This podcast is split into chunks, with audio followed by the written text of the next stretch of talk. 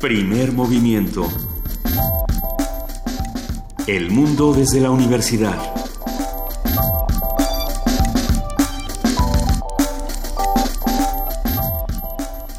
Siete de la mañana con seis minutos, ya estamos en primer movimiento. Yo soy Juana Inés de ESA, está conmigo Luisa Iglesias. ¿Cómo estás, Luisa? Yo estoy contigo siempre, querida Juana Inés. Es un verdadero placer amanecer esta mañana a tu lado y al lado de todos los que están escuchándonos y nos permiten acompañarlas esta mañana. Eh, todo pasó eh, el día de ayer. Qué cosa. Eh, bueno, es que todo pasó desde el viernes, como al domingo. No hubo fin de semana. No hubo fin de semana, eh, como, como ya se hace costumbre, empieza uno los días preguntándose, bueno, Yunes, ¿a quién le está haciendo el juego? ¿Por qué no se pone a trabajar? Eh, más allá de los pleitos políticos, más allá de que el PRI haya encontrado a alguien, un, el priista malo, el único priista malo al cual echarle la culpa de todo, que por supuesto es, es, eh, César Duarte. Javier Duarte. Javier Duarte. Javier Duarte, sí. Bueno, a César Duarte también y a Borges, pero, pero menos. eh, pero también todo, todo es Javier Duarte, todo es, todo es decir, hizo cosas malísimas y de una vez, pues ya que estamos en estas, pues de una vez le damos un recargón a Andrés Manuel López Obrador. Hasta que no haya pruebas de un lado o de otro, pues no podemos, hasta que quien acusa no presente pruebas y que ojalá se pusiera a trabajar en otra cosa que tanto necesita el Estado de Veracruz, en lugar de estar armando venganzas políticas, pues este no podemos decir mayor cosa, ¿no? No podemos decir mayor cosa y no podemos más que esperar, como bien dices, querida Juana Inés, a que nos den más información, ya que sepamos si esta información es real. Yo creo que todos los que ayer se durmieron temprano despertaron hoy pensando, ¿por qué me, por qué me quedé dormido tan temprano y me perdí el, el momento La La Land de la premiación? Por supuesto, estos premios Oscar. Eh, aquí, a ver, ¿quiénes lo vieron de los que están de este lado? Todos lo vieron. Sí, bueno, no, nada más que nada más Paco lo vio. Bueno, nosotros este sí lo vimos y nos dejó mucha impresión, pero sobre todo pensar en las reacciones en redes sociales. El- la, la respuesta inmediata fue, claro, esta es la venganza de Donald Trump. Eh, porque precisamente el, el conductor Jimmy Kimmel estuvo haciendo toda clase de comentarios y de bromas pesadas y mandándole cuentas de, de mandándole mensajes en, en Twitter y demás. Eh, ¿Quién sabe qué pasó? Eh, independientemente de eso, es fue hilarante y los memes están de lujo por si uno no quiere estar tan estresado esta mañana. Pues según lo que lo que dicen, eh, parece que imprimieron dos veces la, la, La hoja que decía este Emma Emma, Stone. Emma Stone La La Land. Y entonces se les fue en un sobre, pero bueno, pues PricewaterhouseCoopers lleva años haciendo haciendo el trabajo de revisión y de y de auditoría de los Óscares. A alguien se le fue aparentemente una una hoja que no iba, nos pasa a nosotros, hasta a nosotros nos pasa, Luisa. Ay, Hasta Vani Anuche nos manda nos pasa papelitos que no son. yo creo que a, a todos nos podría pasar, sin embargo, si pues sucede fue muy importante. ¿cómo no va a suceder en los Óscares? Pero Mira, bueno, Más allá de, de los Óscares, de esta parte del chiste, digamos, de- del, del fail, como, como le dicen, a mí sí me pareció muy interesante ver muchos de los discursos de agradecimiento y de las participaciones tan políticas y tan, eh, digamos, ah, positivas en el sentido de unir a la sociedad, de hablar de los migrantes de otra manera, de hablar de los latinos, de hablar de, de la comunidad negra en Estados Unidos y demás. Eso sí me pareció interesante y luego lo podemos ir platicando. por supuesto hay una serie de películas que visibilizan los problemas de, de aislamiento y de y de discriminación que se viven en Estados Unidos y en el mundo y bueno pues esas ahí están. Por lo pronto eh, hoy vamos a tener un montón de cosas. Vamos a hablar de ciencia de la de un paseo por el cosmos esta colección de la editorial RBA que eh, busca acercar a los lectores a otra visión de la ciencia Julieta Jiménez Cacho nos va a hablar sobre lo que está ocurriendo en Casa del Lago. Ella nos contará sobre este festival Poesía en Voz Alta 2017, que sin duda siempre es la alternativa para conocer otras maneras de hablar de poesía. Y nos va, por supuesto, a contar las novedades de Casa del Lago, que, com- como ya nos enteramos la semana pasada, cambia de dirección. En la nota del día, México, violencia, paz, percepciones y los medios de comunicación. Vamos a hablar con Tania Banús y Carolina de Benito, de Benito eh, integrantes de CIPMEX, de, van a hablar sobre un coloquio que está organizando esta institución. La poesía necesaria parece ser que me toca a mí, pero si alguien quiere mandar su grabación a poesía, a poesía necesaria, no, a primer movimiento unam, arroba gmail.com, con gusto la recibimos y la pasamos. Estamos en arroba P movimiento en diagonal primer movimiento unam o en el teléfono 55 36 43 39 para cualquier recomendación que quieran, que quieran darnos esta mañana. En la participación del Programa Universitario de Estudios sobre el Desarrollo platicaremos como todos los lunes con Rolando Cordera, su director. Y en la mesa del día, ya para cerrar primer movimiento, vamos a hablar sobre acciones ejecutivas y gestión fronteriza. Una conversación con el doctor Raúl Benítez Manot, profesor e investigador del Centro de Investigaciones sobre América del Norte de la UNAM. Él además es especialista en asuntos de seguridad internacional de América del Norte y política exterior de Estados Unidos, México y América Latina. Y de igual manera vamos a hablar esta mañana con el doctor José María Ramos, profesor investigador del Departamento de Estudios de Administración Pública de El Así que los invitamos a que se queden con nosotros de 7 a 10 de la mañana y la recomendación musical que haces esta mañana, querida Juana Inés, siempre me pone de buen humor. Hijo. Pues sí, de ayer en la mañana pensé que no estaría mal empezar la semana con una aleluya con Leonard Cohen.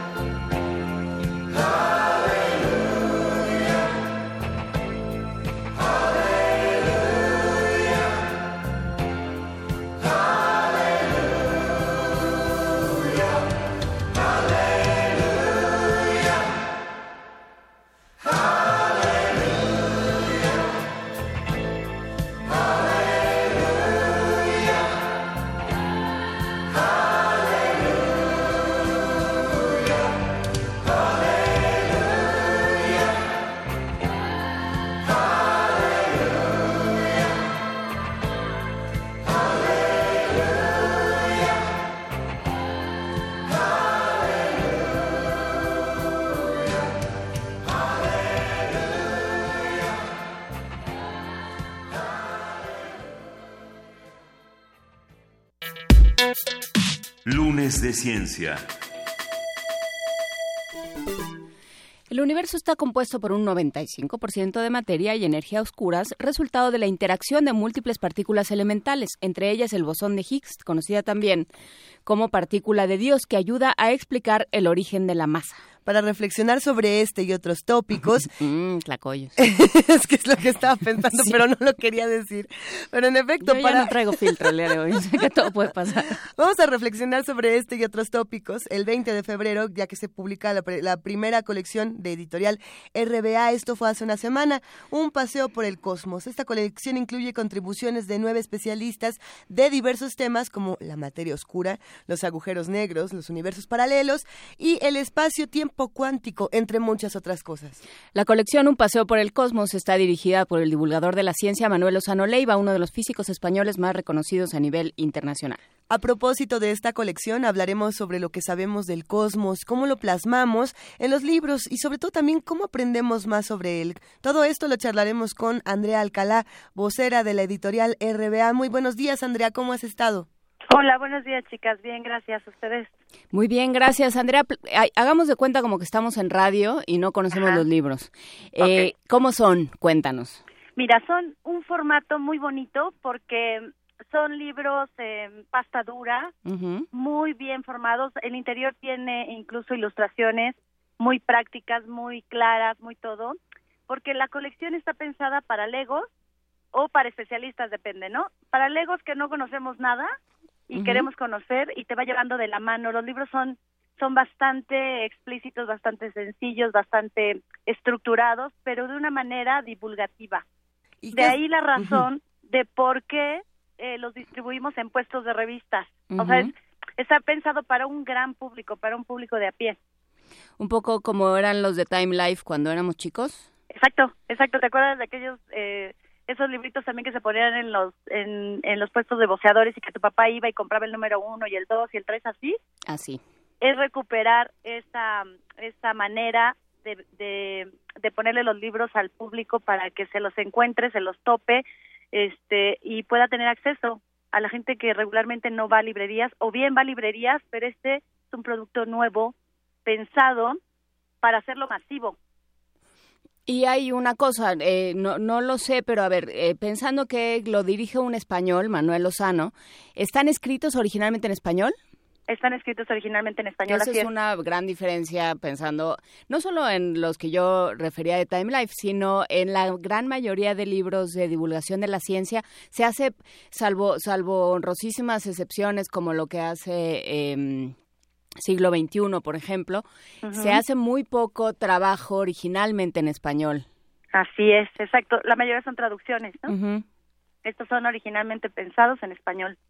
De hecho, toda la colección está pensada, por eso está todo el comité que, que está eh, dirigiéndolo. Es gente que está metida en la física, en todo este mundo español y encargan los libros, digamos, ¿no? Este pensado para que los 70 tomos que van a, incluir la colección sean tan claros y aborden todos los temas que no que atañen al cosmos, ¿no? A ver, ¿cómo qué temas que atañen al cosmos? Porque hay muchísimos que nos interesan y que podríamos empezar a, a diseccionar aquí, querida Andrea. Pues, por ejemplo, la materia oscura es el número uno, que es el que ya se puso en circulación y es el que está ahora eh, ya al acceso, que es el subtítulo es el elemento más misterioso del universo, que es esa esa materia de la que no nos damos cuenta, ¿no? Pero que está ahí eh, y forma parte de nuestro devenir diario. El segundo número son los agujeros negros, las fuerzas extremas de la gravedad y el tercer número que ya está saliendo ahora también es espacio-tiempo cuántico en busca de una teoría del todo. Vendrán otros títulos como por ejemplo universos paralelos como ya lo mencionabas, el vacío y la nada, la flecha del tiempo. Estos son algunos de los el Big Bang por supuesto, ¿no? Excelente. Y, también es que, bueno, son temas que nos van cambiando casi cada día, que todos los días se va se va descubriendo algo distinto. La semana pasada tuvimos a los exoplanetas eh, y todo el tiempo se van descubriendo cosas nuevas. ¿Cómo, ¿Cómo se va a ir actualizando la colección? ¿Qué tienen pensado en, en un futuro? Pues mira, la colección ya está hecha porque de hecho eh, surgió en España, el año pasado la lanzaron en España y dado el éxito entonces decidieron traerla a México. La colección está armada. Supongo yo que los final, los números finales eh, eh, tendrán algún trabajo de edición, ¿no? Pero en realidad eh, esto que es muy nuevo de lo que se está descubriendo seguramente será producto de otra colección nueva.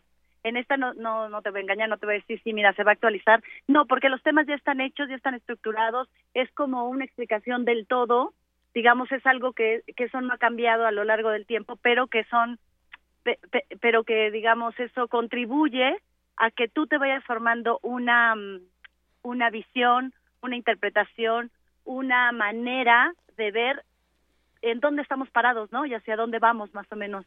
Y eso es un, un constante cambio. Hoy existe una cosa, mañana existe otra. Y bueno, eso te va a dar los elementos para explicarte por qué. ¿Y por qué regresar a los puestos de periódicos? Porque ahorita eh, sí se venden, sí, sí, se venden libros en los puestos de periódico, pero casi todos o son piratas o se cayeron entre comillas de un camión, ¿verdad? O sea, sí, no compré en general, en general no es tan buena idea comprar libros en los puestos de periódicos porque tienden a tener ese par de problemas. Pero, pero, ¿qué pasa cuando se hace una decisión editorial consciente de regresar a este medio de distribución? ¿Sabes qué pasa? Que a las librerías están llenas de mucho libro, ¿no? Salen al, al mes, imagínate, salen alrededor de 450, 500 títulos nuevos al mes. Entre todas las editoriales lanzamos. Al año son más de 50 mil libros, ¿no? Si le vas sumando todos los que se van quedando, las librerías ya empiezan a ser un poco, eh, ya no tienen espacio, pues, para para tanto para tanto libro, ¿no? Además, están metidas en una dinámica de vender un poco lo que está de moda. Cada vez los espacios que, que le dedican a los libros de ciencia, de filosofía, de estos temas duros, como le llaman, cada vez son más pequeñitos, ¿no? Entonces, en realidad, no ya la librería está dejando de ser un espacio que le dedique espacio, valga la redundancia, a estos temas. Entonces, RBA, como ya lo hace en España, empezaron a hacerlo en México y dijeron, hagámoslo aquí. Además, aquí hay 7.500 eh, puestos de revistas en toda la República Mexicana. Ningún punto de librería tiene esos, eh, ninguna librería tiene esos puntos de venta. Imagínate, son 7.500. Nosotros llegamos a 4.000 de esos puestos de revistas a nivel República Mexicana. Es muchísimo, ¿no? Entonces es una manera de decir, bueno, apostémosle a este mercado. Hay un mercado de, de gente que le interesa el tema que habitualmente no va a las librerías también, ¿no?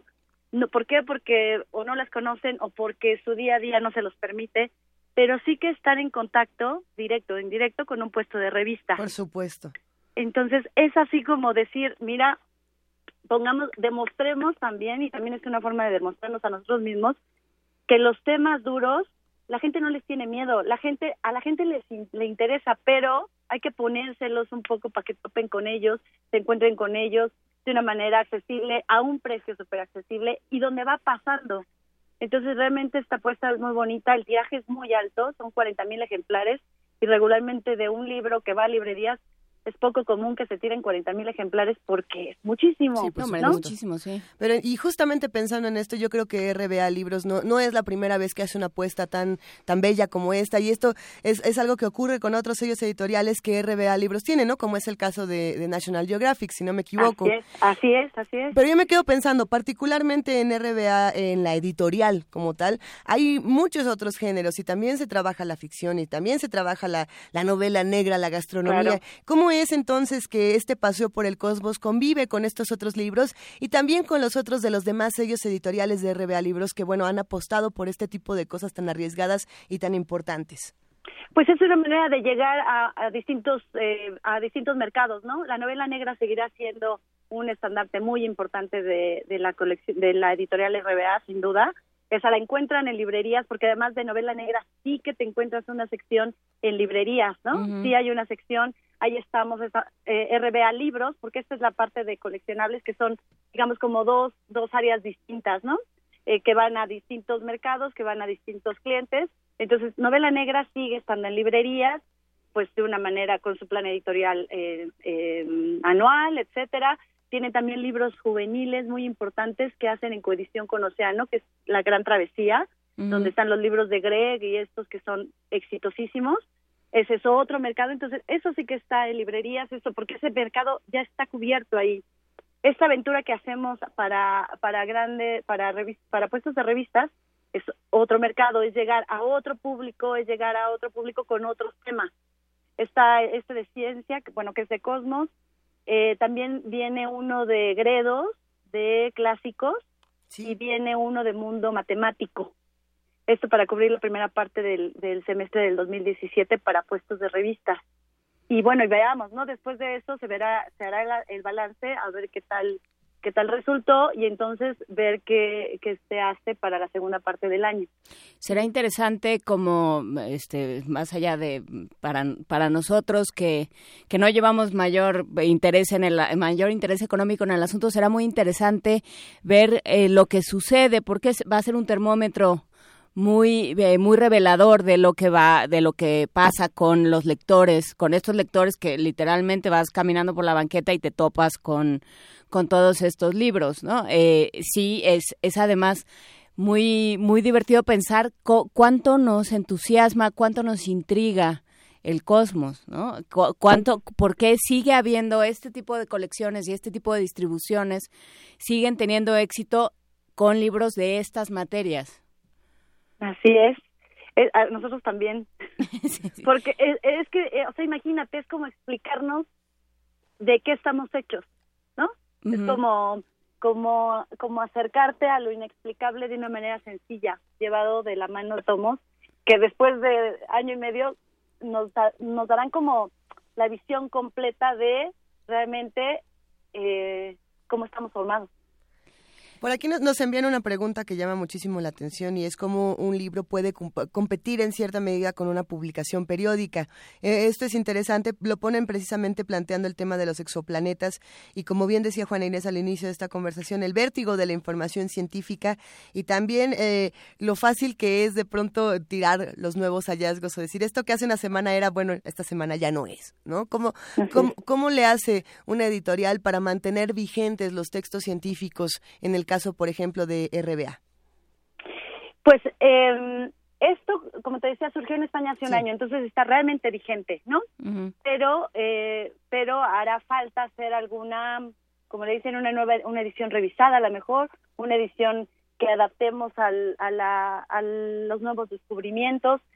Eso ya tenemos que ver qué, qué va a pasar, ¿no? Porque esto es muy reciente, además, ellos están pensando, están investigando, están viendo a ver cómo podemos dar otra otra opción, ¿no? Otra posibilidad, otro otra explicación, otro libro, a lo mejor otra colección breve, pequeña, actualizada sobre esto que ya pues nos está cambiando un poco también eh, las respuestas que ya teníamos acumuladas, ¿no? Claro, nos preguntan a, partir de cuándo está a la venta. Ya se puso a la venta, eh, la semana pasada ya apareció el número uno, que es la materia oscura, y esta semana ya está circulando junto los dos tomos, el, el 2 y el 3, que son los agujeros negros y espacio-tiempo cuántico. Ok, pues ya está, ya, ya está ahí el anuncio. Vamos viendo qué, qué sucede. Pídalo a su voceador y cuéntenos cómo, cómo le fue con este, con estos ejemplares. Nos dice Alejandro Heredia con mucha razón. También eh, el Fondo de Cultura Económica tiene esta colección de la ciencia desde México, eh, y, eh, que ahora se llama La Ciencia para Todos, ¿no? Así es, así es. Entonces, bueno, pues eh, también es una colección de divulgación, es una colección hecha por, eh, por profesionales para, para legos, más o menos, porque de pronto sí hay temas y, tratamientos un poco oscuros, pero pero ahí están todos esas todas esos acercamientos a la divulgación y todos esos acercamientos desde el español que también ayuda por ciertos términos y por ciertas eh, formas de plantear los, los fenómenos y de plantear las explicaciones que son mucho más sencillas si no vienen de una traducción y sobre todo de una o, de una muy buena traducción. Entonces, bueno, está bien que estén planteados desde el principio en español. Muchísimas gracias, Andrea Alcalá, vocera de la editorial RBA, por esta invitación a leer. Gracias, chicas, a ustedes por todo. Buen día. Va un gran abrazo. Hasta luego. Igualmente, hasta luego. Hasta luego. Vamos a escuchar Refracción 1, Movimiento 1, un motete, según entiendo, de Mauricio Salguero en el clarinete y Jorge Sosa es el compositor. En el en el disco Plastic Time. electrónico, en el, en el disco Plastic Time.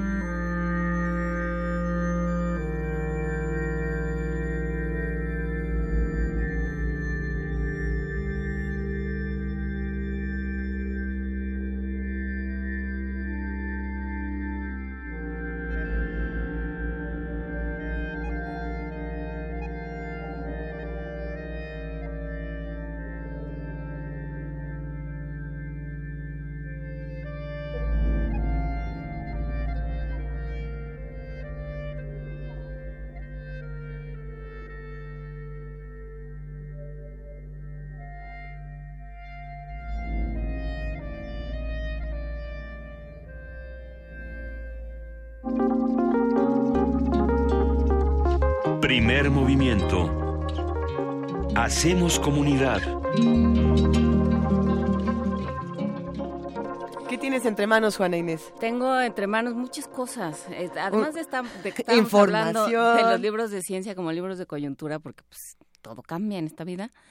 Eh, también, bueno, la, la Gaceta UNAM, la que ya está disponible ahora que usted llegue a su centro de trabajo, a su facultad, si está usted en proceso de reelección, de elección de nuevos directores, que le vaya bien porque se organizan unas acapelas que agárrese fuerte. Estemos todos atentos. Estemos todos atentos, muy tranquilos, muy serenos, este, sin problemas, por favor, niños, no se peleen. Pero bueno, si usted cuando llega a su lugar de trabajo ya va a estar ahí la Gaceta UNAM y va, va a haber una nota sobre exoplanetas y sobre la posibilidad o no de que exista vida. Eh, hemos hablado mucho del tema, no, este, nunca suficiente porque es un tema que siempre nos, nos interesa y siempre nos intriga y vea, este, en torno a lo cual se han escrito cumbias, canciones, películas y todo tipo de manifestaciones culturales. Así es que bueno, faltan estudios para saber si puede haber vida, dicen un par de astrónomas de la UNAM. Eso está en su Gaceta UNAM del día de hoy. Y es que es precisamente mi discusión, en dónde tiene que estar el conocimiento científico. En todos lados. En todas partes, precisamente. Puede estar en una publicación eh, de una colección, como puede ser un paseo por el cosmos, o puede estar en una publicación periódica como Gaceta. Desde mi punto de vista, desde el mío, mío, mío, mío, cuando todavía no tenemos toda la información, yo creo que las publicaciones periódicas nos hacen mucho más... Eh, digamos, nos, nos, dan una información mucho más rica porque la podemos ir comparando semana a semana. El tema de los exoplanetas hace una semana era muy distinto a la información que tenemos hasta ahora y creo que también se pueden hacer reflexiones más interesantes. Claro que es importantísimo también tener colecciones que lo que hacen es divulgación del conocimiento, no sí, es lo mismo. Yo lo que te contestaba, como pensando, metiéndome en la cabeza de la editora, era cuando salga algo nuevo te vendo otro libro te doy otro. Ajá. Fue muy bonito este fin de semana compartir con nuestros amigos de la Filminería precisamente eh, la sala de, de, rectores donde se encuentra precisamente es la... A ver, ¿la cabina de Radio Nam está junto a la sala de rectores? ¿O en la sala de la autonomía?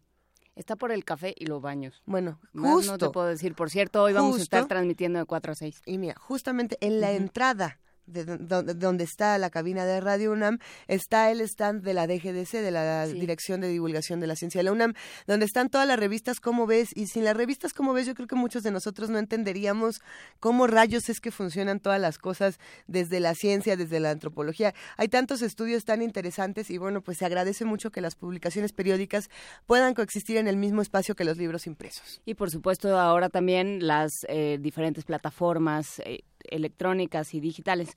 Pero bueno, tenemos eh, para hablar de para hablar de cosas más concretas y, y con mucha para saber si hay vida todavía en el juego de no los seas Pumas. mala, perdón. A ver, es que por un lado tienen esa palencia diciendo qué barbaridad voy a lanzar muchísimos muchachos la, de la cantera sí. a la selección, voy a rellenar la selección y luego nomás pierden. Bueno, bueno pierden, empatan, no empatan, siempre, pierden. no siempre. Pues llevan tres al hilo. Sí está, sí está raro, ganar. ¿verdad? Entonces, ¿Quién quiere bueno, ver a los Pumas? ¿Quién quiere ver a los Pumas para ver, saber si todavía hay vida después de los Pumas? Dos pases dobles para el partido Pumas contra Tigres. Los vamos a regalar por Twitter con su nombre más hashtag Pumas con CACAF. Me encantan los Hashtag hashtags de Banianuchi. Pumas con CACAF. Tienen hasta las 5 del miércoles para recogerlos en el departamento de producción. Antes de las 5 de la tarde del próximo miércoles primero de marzo para recogerlos en el departamento de producción. El partido es el miércoles primero de marzo a las nueve de la noche aquí, por supuesto, bueno, no aquí, pero en el en el estadio Olímpico Universitario. Oye, aquí Huehuetlacatl, a quien le mandamos un abrazo, ya nos había dado el premio al mejor programa de radio de noticiero cultural y nos lo quitó que porque fue un error que le dieron el sobre de, de otras cosas. Entonces, se lo dio a la hora nacional. Se lo dio a la hora. Gra gracias, Huehuetlacatl. No te preocupes, este, aquí la Lalandi Primer Movimiento seguirá disfrutando de la mañana. Gracias a todos los que nos han escrito y están haciendo comunidad con nosotros. Les vamos a compartir un regalo que les va a encantar. ¿Recuerdan las vocales malditas de Oscar de la Borbolla? La de bikini. Eh, es que esa es la de Margarita Castillo, ¿no? Esa es la que está en voz de Margarita Castillo. Vamos, vamos a ver de qué se trata todo esto. Si la recuerdan y si no, les va a encantar. Los, los locos somos otro cosmos de las vocales malditas. Esto que se hizo en 1988 y sigue absolutamente vigente, donde se emplea una sola vocal para cada uno de estos relatos, por eso eh, las vocales malditas. Todo esto lo pueden encontrar en www.descargacultura.unam.mx, este espacio, este recinto digital de tantísimo conocimiento. Adivinen qué vocal viene para este cuento, Los locos somos otro cosmos.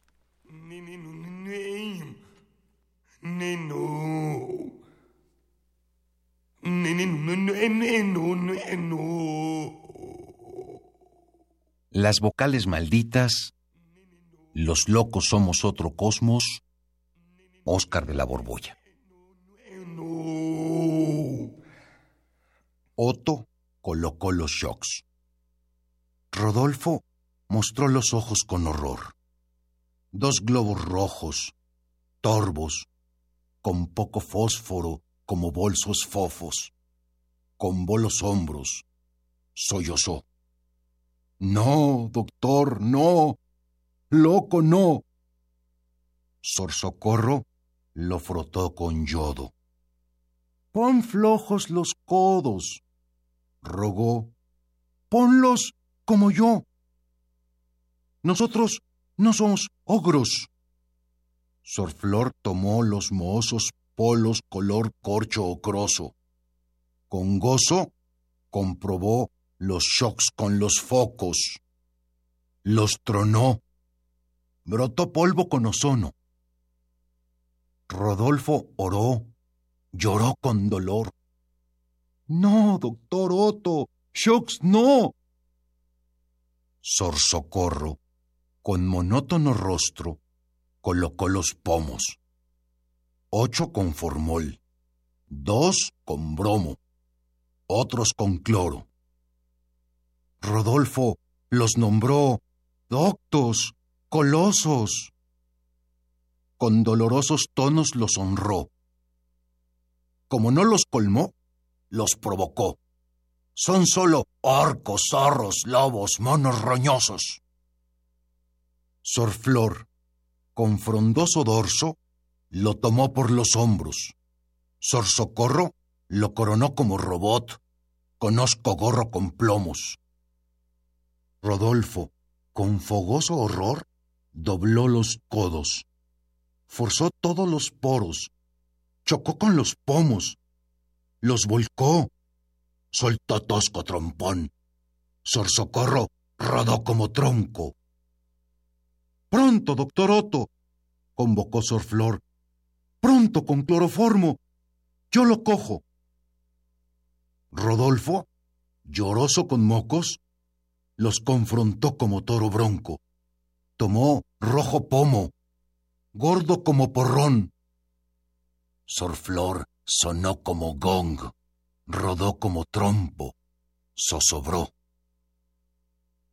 Otto, solo con Rodolfo, rogó como follón rogó con dolo.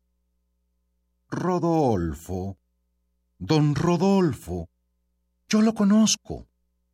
Como doctor, no gozo con los shocks. Son lo forzoso. Los propongo con hondo dolor. Yo lloro por todos los locos. Con shocks los compongo. No, doctor, no. sopló ronco Rodolfo. Los shocks no son modos.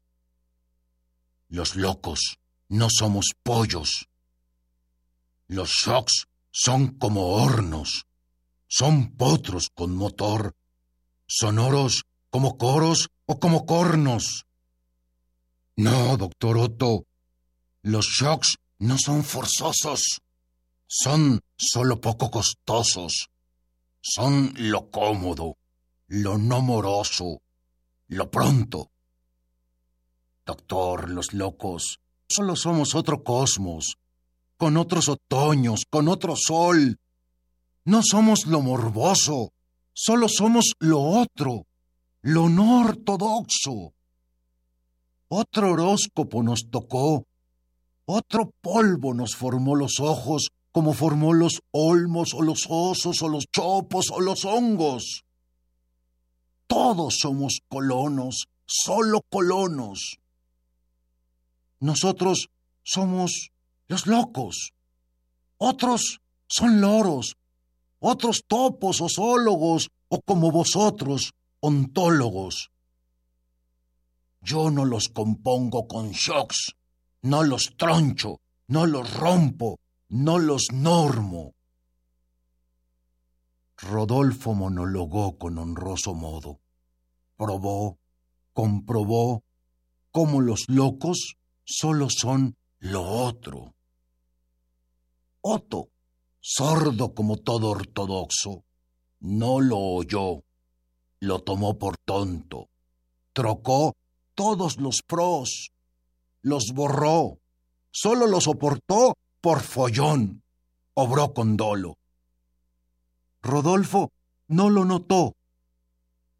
Otto rondó los pomos, tomó dos con cloroformo, como molotovs los botó. Rodolfo, con los ojos rotos, mostró los rojos hombros, notó poco dolor, borrosos los contornos, gordos los codos, flotó. Con horroroso torzón rodó con hondo sopor. Rodolfo soñó. Soñó con rocks, con blondos gnomos, con pomposos tronos, con pozos con oro, con foros boscosos, con olorosos lotos. Todo lo tocó, los olmos con cocos, los conos con oporto rojo, los bongos con tonos como foxtrot. Otto lo forró con tosco cordón, lo sofocó. Rodolfo solo roncó. Sor Socorro tornó con poco color. Sor Flor, con bochorno, tomó ron. Oh, doctor, lloró. Oh, oh, nos dobló con sonoro trompón. Otto contó cómo lo controló. Otto, pospon los shocks, rogó Sor Socorro. No, no los pospongo. Loco o no, yo lo jodo. No soporto los rollos. Pronto, ponlo con gorro. ¿Cómo, doctor? Notó Sor Flor. ¿Ocho volts? No, no solo ocho, todos los volts. Yo no solo drogo, yo domo. ¿Lo domo o lo corrompo como bonzo? Oh, no, doctor Otto, como bonzo no. ¿Cómo no, Sor Socorro? Nosotros no somos tórtolos o mocosos. Somos los doctos. Ojo, Sor Socorro, no soporto los complots. Otto con morbo soltó todos los volts. Los prolongó con gozo. Sor Socorro con sonrojo sollozó. Sor Flor oró por Rodolfo. Rodolfo roló como mono, tronó como mosco. Otto lo nombró Don Gorgojo, loco roñoso, golfo. Rodolfo zozobró con sonso momo. Otto cortó los shocks.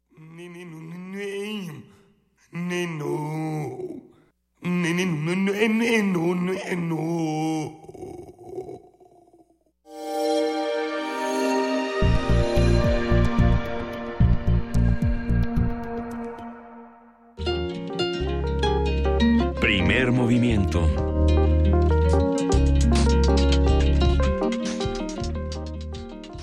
Son las 7 de la mañana con 49 minutos. Si quieren consultar todas las vocales malditas de Oscar de la Borbolla y disfrutar eh, de, estos maravillosos regalos que nos hace Descarga Cultura, visiten www.descargacultura.unam.mx.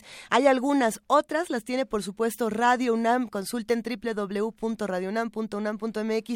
Ahí hay muchísimo material. Un día, si tienen ganas, dense una vuelta. Pregunten antes de, de hacerlo si pueden acercarse a todo el material que se tiene en la fono De la UNAM, que es maravilloso. Tenemos una serie de joyas que a lo largo de este año, por supuesto que vamos a compartir con ustedes porque nuestra estación cumple nada más y nada menos que 80 añotes.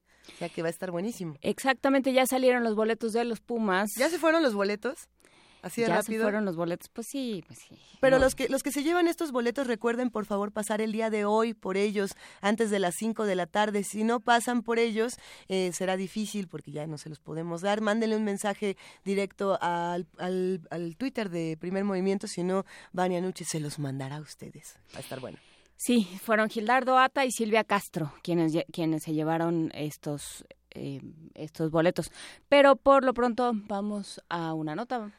Nos vamos a una nota interesante. A ver, Las batallas en el desierto, tal vez la obra más importante de José Emilio Pacheco, no sé si sea la favorita de los que nos escuchan. ¿Es tu favorita, Juana Inés? Me gusta más eh, la poesía de José Emilio. A mí me gustan algunos relatos, ya lo vamos a ir platicando, pero las batallas en el desierto, aprovechando que estamos eh, transitando por la fil del Palacio de Minería, se publicó en árabe y esta nueva publicación cuenta también con grabados del artista Adriana Ronquillo. Los detalles los tiene nuestra compañera Virginia Sánchez y esto es algo importante.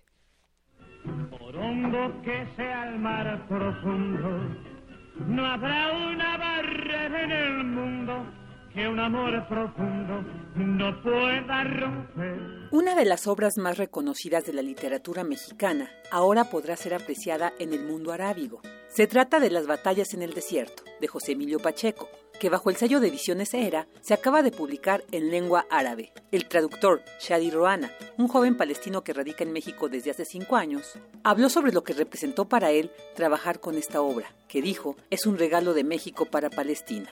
Yo creo que como traductor he tenido muchos privilegios con esta obra, eh, tanto a nivel de, de la traducción misma, misma, la labor misma de la, de la traducción, eh, por ser una obra muy buena, de verdad, por ser un buen libro y porque como traductores no siempre enfrentamos ¿no? buenos libros y buenos textos. Y también por traducir a un autor como José Emilio Pacheco y como esta novela que significa tanto para, para México. La portada y cada uno de los capítulos de esta versión en árabe de las batallas en el desierto también contiene unos hermosos grabados de Adriana Ronquillo, quien habla al respecto. La verdad, para empezar, es que ya cuando ves la obra traducida al árabe, en sí misma es hermosa, ¿no? Porque la, la, caligrafía árabe es hermosa ya en sí. Y yo pensaba, quisiera ver una, una imagen, una portada, que con esa caligrafía árabe fuera más hermosa aún, ¿no? Un grabado pequeño al estilo de los textos antiguos donde hay una información que sugiere, digamos, no es una ilustración lo que, lo que hicimos en esta versión en absoluto, ¿no? Ilustra nada, no hay una referencia directa a lo que se está diciendo en el capítulo, eh, lo que se quería hacer era más acompañar una sensación que venía en el texto. Eh, las imágenes son una especie también de historia de la gráfica en México regalada al, pueblo árabe y impresa sobre papel amate. Que nos vamos todavía más hacia la historia gráfica prehispánica hispánica mexicana. Entonces es en un pequeño fragmentito chiquito decirles también esta es la historia gráfica de México y es parte de lo que José Emilio también está contándole al pueblo árabe. Las batallas en el desierto es de las obras más traducidas a otros idiomas. Sin embargo, esta versión en árabe la enmarca como un tesoro literario que servirá de puente para fortalecer la hermandad entre estos dos pueblos. Para Radio UNAM, Virginia Sánchez.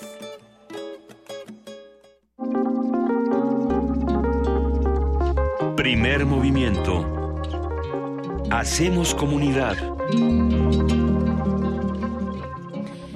Hacemos comunidad, en efecto, y alguien que ha hecho comunidad con nosotros desde nuestros primeros, si no, desde nuestro primer programa ha sido Julieta Jiménez Cacho. ¿Cómo estás, Julieta? Buenos días. Hola, ¿qué tal? Muy buenos días.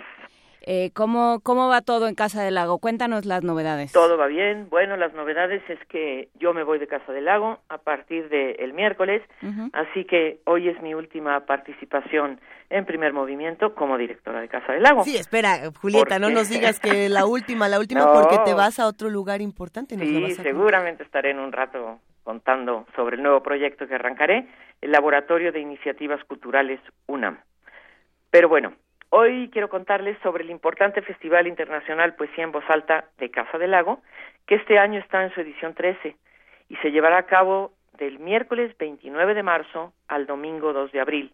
Estamos realmente a un mes, pero quiero darle información para que se puedan programar y asistir, ya que ya está todo organizado. Este festival inició en 2005, un programa que creó José Luis Paredes Pacho, siendo director de Casa del Lago. Es un festival que convoca al escenario a una gran variedad de expresiones poéticas. Desde 2013, que me ha tocado a mí atender su organización, hemos invitado a un programador distinto en cada ocasión, quien ha definido una línea para el festival. Y este año la programadora es la poeta de Estados Unidos Anne Waldman. Ella es de los más jóvenes de la generación Beat y nos propuso para Poesía en Voz Alta punto 17 el lema Palabras para el Antropoceno. Como sabemos, el Antropoceno es la era geológica que ha reemplazado al Holoceno, ya que estamos viviendo un tiempo geológico de la Tierra donde prácticamente todo está marcado por el impacto del hombre. Dice Anne Waldman que se, siente como una pesadilla, una trampa que hemos creado a partir de la codicia. Eh, con base en su mirada de la acción poética como política, plantea que son tiempos críticos en todo el mundo y es momento de que la voz del poeta sea aún más un toque de trompeta para una mayor cordura, mayor conciencia, una visión alternativa y lúdica y una compasión hacia todos los ciudadanos. Con estos criterios en mente, eligió a poetas y, performanceros de procedencias y tradiciones variadas. Todos fueron seleccionados porque van más allá de los límites de las normas como escritores y como activistas. Todos tienen también presencias claras y poderosas en el escenario que parten de una convicción de manifestar la verdad, la belleza y el humor frente al poder y la violencia. En zapoteco, español, inglés y alemán, entre intervenciones sonoras, videos, poemas, charlas y talleres, se emprenderá el desmantelamiento de la errática idea de un muro, inviable entre comunidades que hablan entre sí, que intercambian y aprenden, comunidades vecinas hermanadas por siglos de tierras y de tradiciones compartidas. Serán 12 presentaciones escénicas en las noches, que irán de 20 a 40 minutos. Se impartirán tres talleres, que serán por las mañanas, y tres charlas entre poetas a media tarde.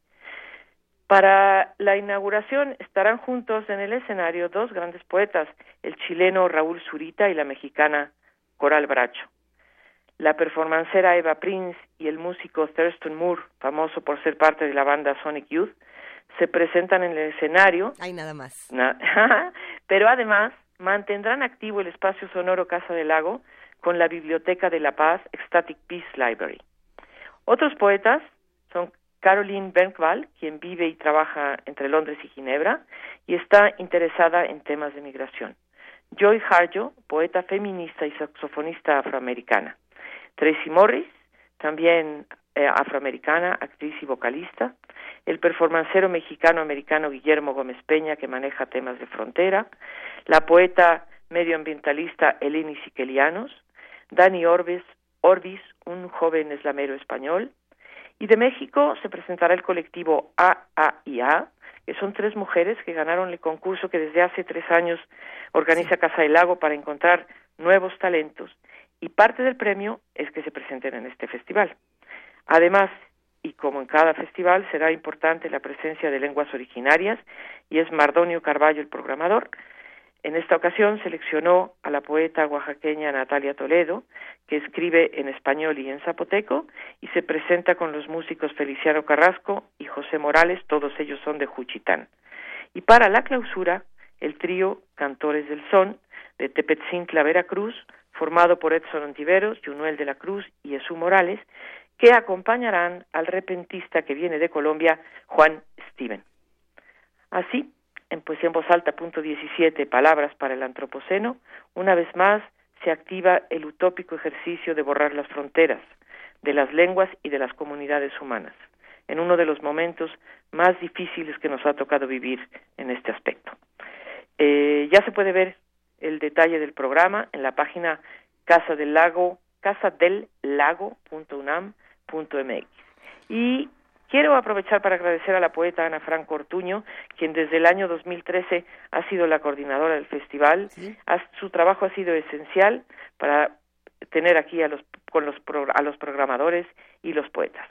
Así que nos veremos en Casa del Lago. Yo ya a disfrutar como público. Estará como director desde este miércoles primero de marzo el músico José Wolfer, a quien deseo lo mejor en este centro cultural tan interesante e importante en la ciudad. Por supuesto. bueno, pues les deseo muy buena semana. Muchísimas gracias. Eh, Ay, Julieta Jiménez Cacho, muchísimas gracias por hacer esta invitación.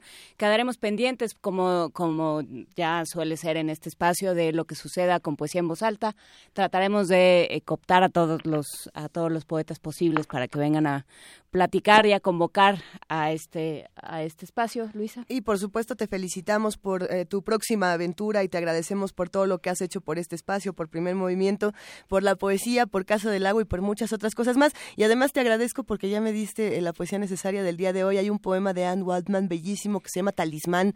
A ver si compartimos un fragmento por ahí. De verdad, un gran abrazo, querida Julieta. Un abrazo a ustedes también y seguimos en contacto. Que así sea. Bye. Un abrazo. Adiós. Ah, vamos a Primer movimiento. Hacemos comunidad.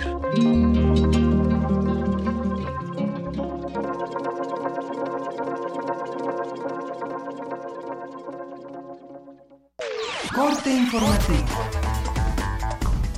La UNAM por considerar que sus investigaciones aportan elementos para el diseño de políticas públicas orientadas a promover el desarrollo integral de las mujeres mexicanas, Alejandra Prieto y Claudibet Pedraza, egresadas del posgrado en Ciencias Políticas y Sociales del UNAM, obtuvieron el primero y segundo lugares respectivamente en el concurso de tesis en género Sor Juan Inés de la Cruz en la categoría de doctorado. Habla Alejandra Prieto. Lo que yo hallé es que estas mujeres dedican muchísimo de su tiempo al cuidado de sus hijos con una discapacidad, que viven una maternidad exacerbada porque si bien hay unas ciertas disposiciones para la maternidad, estas en estos casos se llevan a límites más allá de una maternidad normal. Y tienen que aprender y desarrollar habilidades de enfermería, de cuidados muy específicos, ¿no? de tal suerte que es un trabajo de extratiempo, ¿no? O sea, son mujeres que están cansadas porque trabajan mucho, porque cuidan mucho, también muy orgullosas de lo que han logrado aprender y de los logros que tienen sus hijos. Y son mujeres que tienen fuerzas para enfrentarse a un medio con recursos escasos, con servicios deficientes de salud, de educación. Estudian en la UNAM la relación entre plantas y microorganismos del suelo. La meta es conseguir un mayor rendimiento en cultivos como el frijol, explicó Luis Cárdenas del Instituto de Biotecnología de la UNAM. Lo que permite esta interacción básicamente es que la planta le proporciona fuentes de carbono para que la bacteria pueda vivir y por el otro lado la bacteria le proporciona a la planta fuentes de nitrógeno muy importantes. Es decir, la bacteria tiene la capacidad de usar el nitrógeno atmosférico que no le sirve de nada a las plantas, pero son capaces de transformarlo en compuestos que sí puede utilizar la planta. De esta manera, una planta leguminosa tiene una mayor posibilidad de poder sobrevivir en suelos que son pobres en nitrógeno. Nacional. Sin mencionar al canciller Luis Videgaray, la Arquidiócesis Primada de México manifestó la necesidad de contar con verdaderos maestros del arte de la diplomacia. Agregó que se necesita pericia y experiencia, no aprendices. Tras el aseguramiento de 25 inmuebles propiedad del gobierno de Quintana Roo, vendidos de manera irregular en la administración de Roberto Borge, la Procuraduría General de la República reveló que entre las personas beneficiadas con esta transacción se encuentra Rosa Yolanda Angulo Castilla, madre del exgobernador, al comprar 44.421 metros por un monto de 6.108.000 pesos, muy por debajo del valor comercial del mismo. Economía y finanzas. El Banco de México informó que los depósitos de capitales mexicanos al exterior sumaron más de 24.400 millones de dólares en 2016, cifra que duplicó las transferencias en 2015. Esto debido a la elevada volatilidad que prevaleció durante el año. Petróleos Mexicanos informó que su producción de crudo cayó 10.5% durante enero, al ubicarse en 2.19 millones de barriles diarios, 15.000 barriles menos que lo reportado en diciembre pasado. Internacional. El gobierno de Donald Trump anunció que será en abril cuando comience la construcción del muro fronterizo. En ese mes se otorgarán los primeros contratos para su construcción.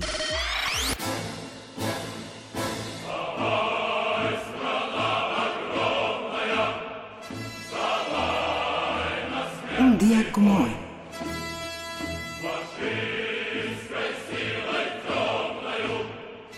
En 1918, León Trotsky nombró Ejército Rojo Soviético a las Fuerzas Armadas organizadas por los bolcheviques durante la Guerra Civil Rusa. En las operaciones en el Frente Oriental durante la Segunda Guerra Mundial, el Ejército Rojo infligió un daño devastador en las fuerzas de la Alemania nazi y tomó la capital alemana en Berlín.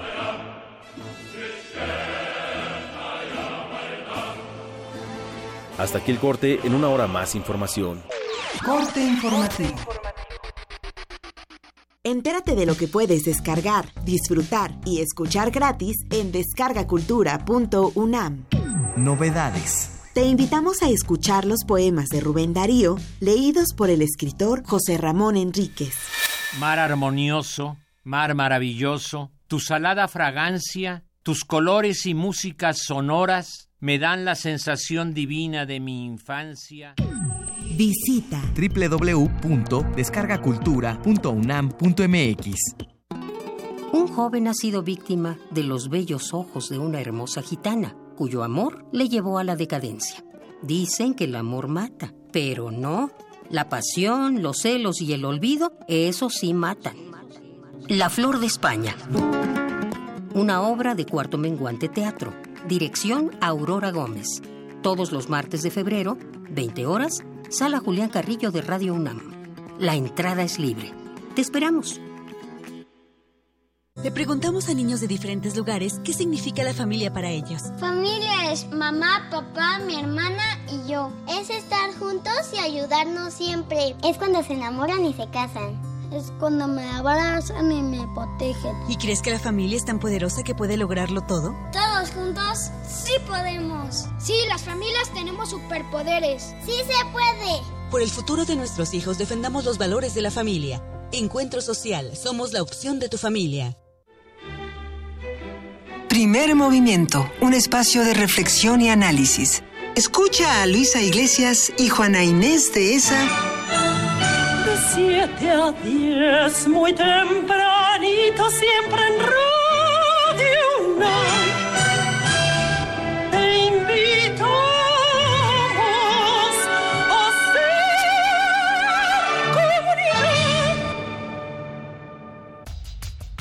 El Museo Nacional de Antropología abre sus puertas a la exposición Caminos de Luz, Universos Huicholes, que muestra la compleja cosmovisión del pueblo birraritari, conocido como Huichol, que habita en el occidente de México, en los estados de Jalisco, Nayarit, Durango y Zacatecas. En la exhibición se identifican nueve símbolos, trece deidades y diez episodios míticos fundacionales de esta etnia. El Museo Nacional de Antropología se ubica en Avenida Paseo de la Reforma y Calzada Gandhi, en el bosque de Chapultepec.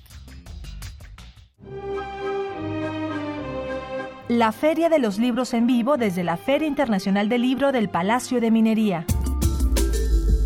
Escucha las transmisiones especiales el 27 de febrero y el 6 de marzo, por única ocasión con un horario distinto. De las 15.30 a las 16 horas por el 96.1 de FM y el 860 de AM. Leer para estar vivo. Radio UNAM. Náhuatl, Mixteco, Maya, Celtal, Tzotzil, Zapoteco, Otomí. Las lenguas originarias de México reunidas en un espacio de interculturalidad. Calme Cali. Calme Cali. Acompáñanos a conocer las diferentes culturas indígenas de nuestro país en voz de sus hablantes. Todos los jueves a las 10 de la mañana. Retransmisión domingo 15.30 horas. Por el 96.1 de FM. Radio UNAM. Las mayores producciones operísticas en el recinto cultural más importante de Nueva York desde la comodidad de tu universidad.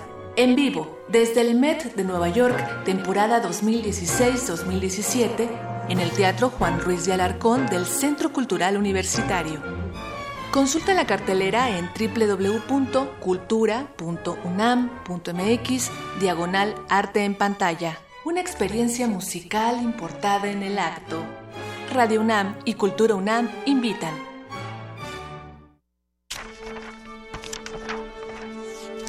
Con letras y palabras surcamos el espacio y el tiempo. Parvadas de papel. En la 38 Feria Internacional del Libro del Palacio de Minería. Escúchanos en vivo del 23 de febrero al 6 de marzo, de 4 a 6 de la tarde, a través del 96.1 de FM. Radio UNAM. Primer movimiento. Podcast y transmisión en directo en www.radiounam.unam.mx.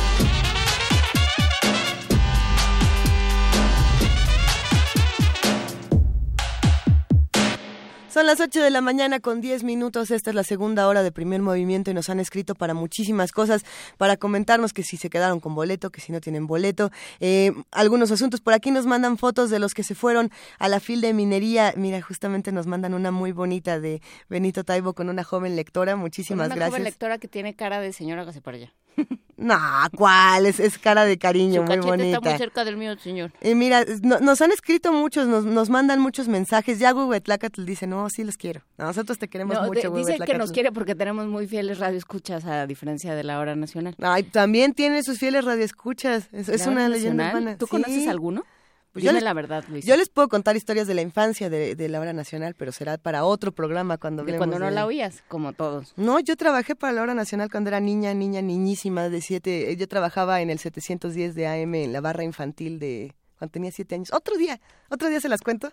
De, mi infancia en, en, en la radio. Todos tenemos infancia en la radio y hablando de eso, nos preguntaron que qué ha pasado con las secciones infantiles. Por eso estamos súper contentos de contarles que a partir de los viernes, bueno, de hace un par de viernes, ya llevamos tres, hemos iniciado con una nueva etapa en la que hacemos radioteatro sorpresa y compartimos narraciones para niños. No se lo pierdan, esto es más o menos como a las siete y media de la mañana todos los viernes para que puedan disfrutar de esta sección, así como de muchas melodías y de cosas que iremos programando, porque justo estábamos platicando aquí fuera del aire de nuestros planes macabros para nuevas canciones y nuevas curadurías musicales. Exactamente, pero bueno, vamos a una nota por lo pronto.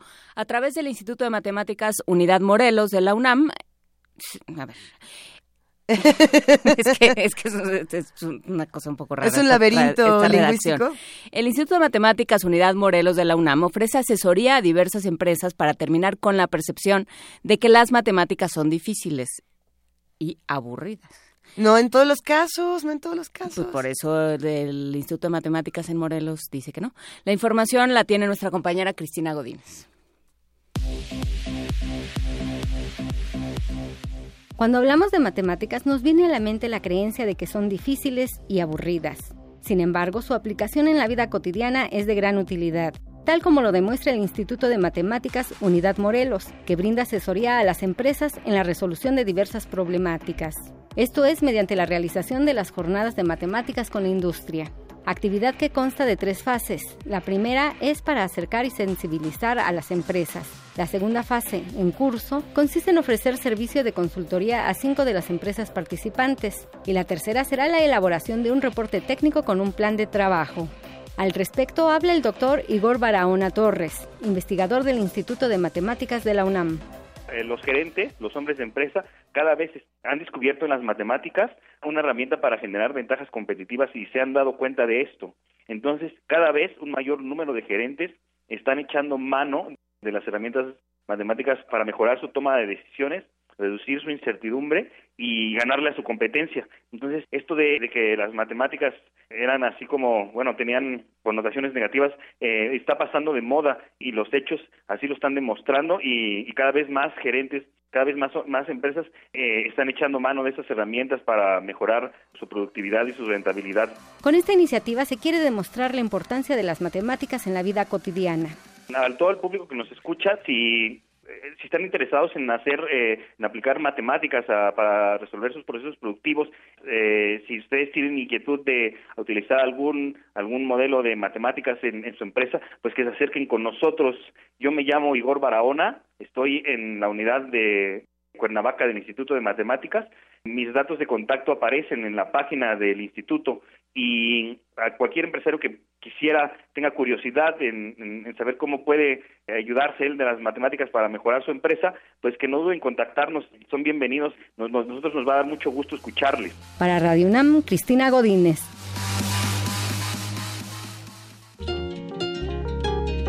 Primer movimiento.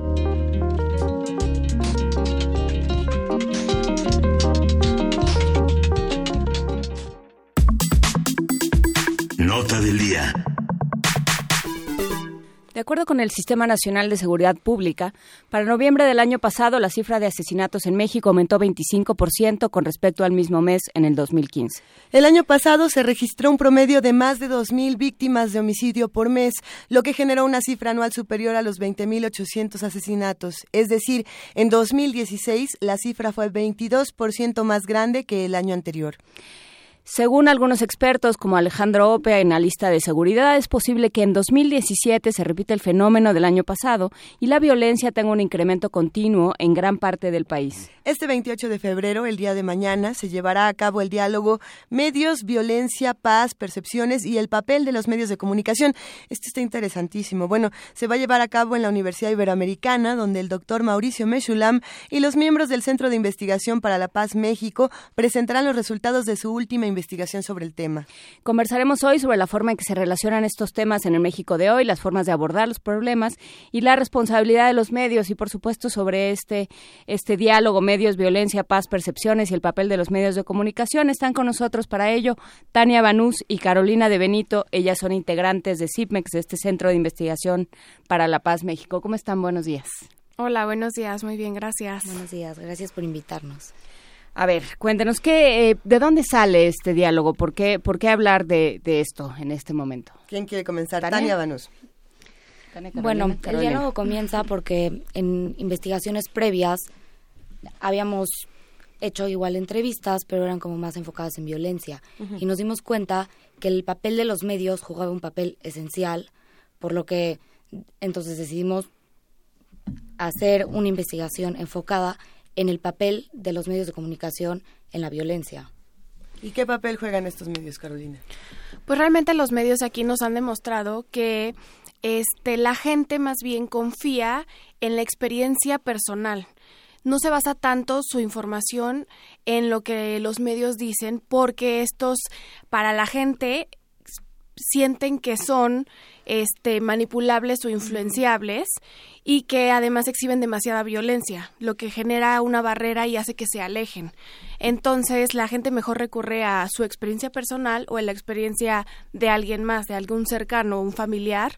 Entonces, ellos en vez de, de basar esta información en los medios de comunicación se han alejado un poco más. ¿Y qué papel han jugado los medios de comunicación? Hemos jugado los medios de comunicación para esta eh, para crear esta percepción. O sea, ¿en qué momento lo hablamos eh, hace poco con Olivia Cerón?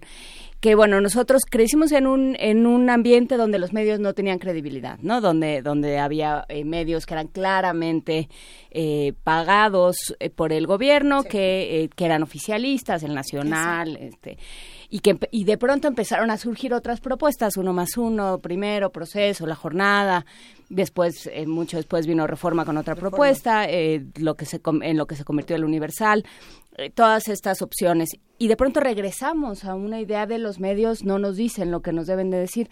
¿Qué, qué fue lo que cambió? ¿En qué estamos fallando?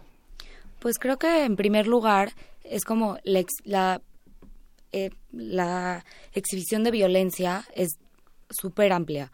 Entonces como que los, los ciudadanos están diciendo, ok, me vas a sacar una nota, o sea, dime la verdad, sí queremos saberlo, pero no nos los tienes que pasar diez veces la imagen del muerto o del colgado. Con una vez está bien. Y después de eso, entonces explícanos de fondo qué es lo que está pasando, por qué se creó esta violencia, cómo lo podemos arreglar. O sea, como que necesita una explicación mayor, además de la fotografía que es pasada diez veces del colgado necesitan como que una explicación más amplia para crear, como para decir, ok, esto es lo que está pasando, pero miren, si hay solución, podemos empezar a hacer esto, o podemos hacer una política pública o trabajar con autoridades para que el problema disminuya. Lo que nos dimos cuenta en las, en las entrevistas es que la percepción puede cambiar con tan solo poner luces. O sea, si los ciudadanos te dicen es que yo voy a mi casa y está todo apagado, no hay luces, entonces eso a mí me genera inseguridad, me genera miedo.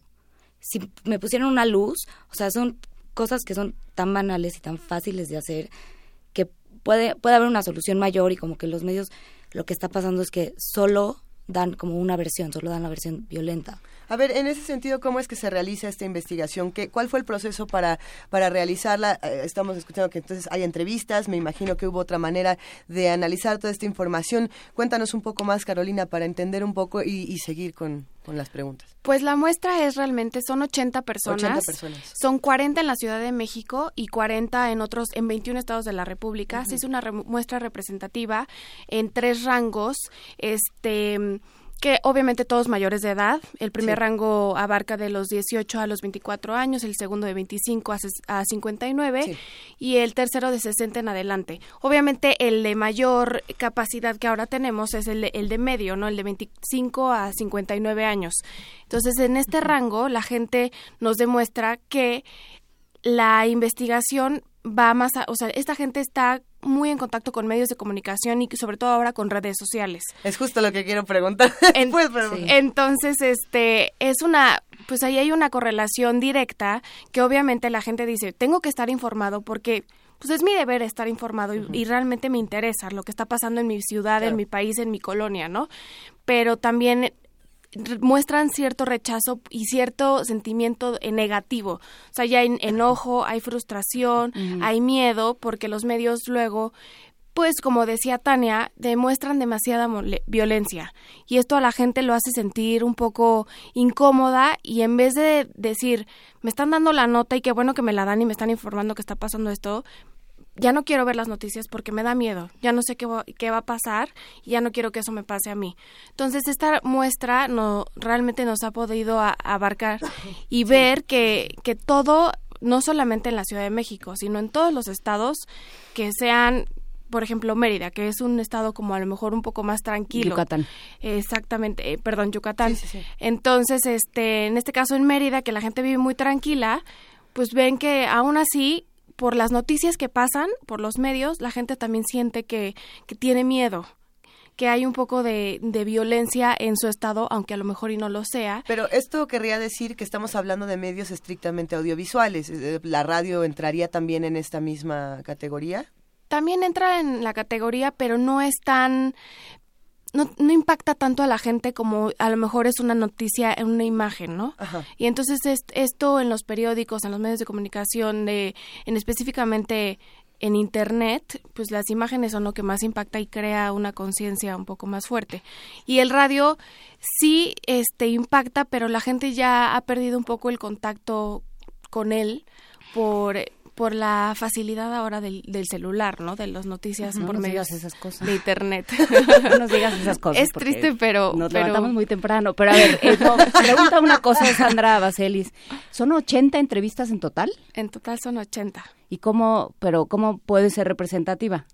Pues realmente nada más estamos tratando de abarcar este un número, o sea, sabemos que no es en general, pero se abarcaron distintas profesiones, gente de distintos eh, niveles socioeconómicos. Entonces, este, obviamente este este estudio se puede expandir y se debería de expandir a, donde más se pueda, pero nosotros al ser un centro de investigación pues realmente pequeño, este, estamos iniciando esto y tratando de, de impulsar y de generar pues esta como con ustedes que están ya interesados, ¿no? Y entonces para poderlos atraer y empezar a, a buscar más, este, pues, cómo poder ampliar estas investigaciones. Eh, para jugar un poco al, al, abogado del diablo, yo lo que les diría a Tania y Carolina es eh, como lo que podrían responder los medios, que es bueno, pues si eso es lo que vende, ¿no?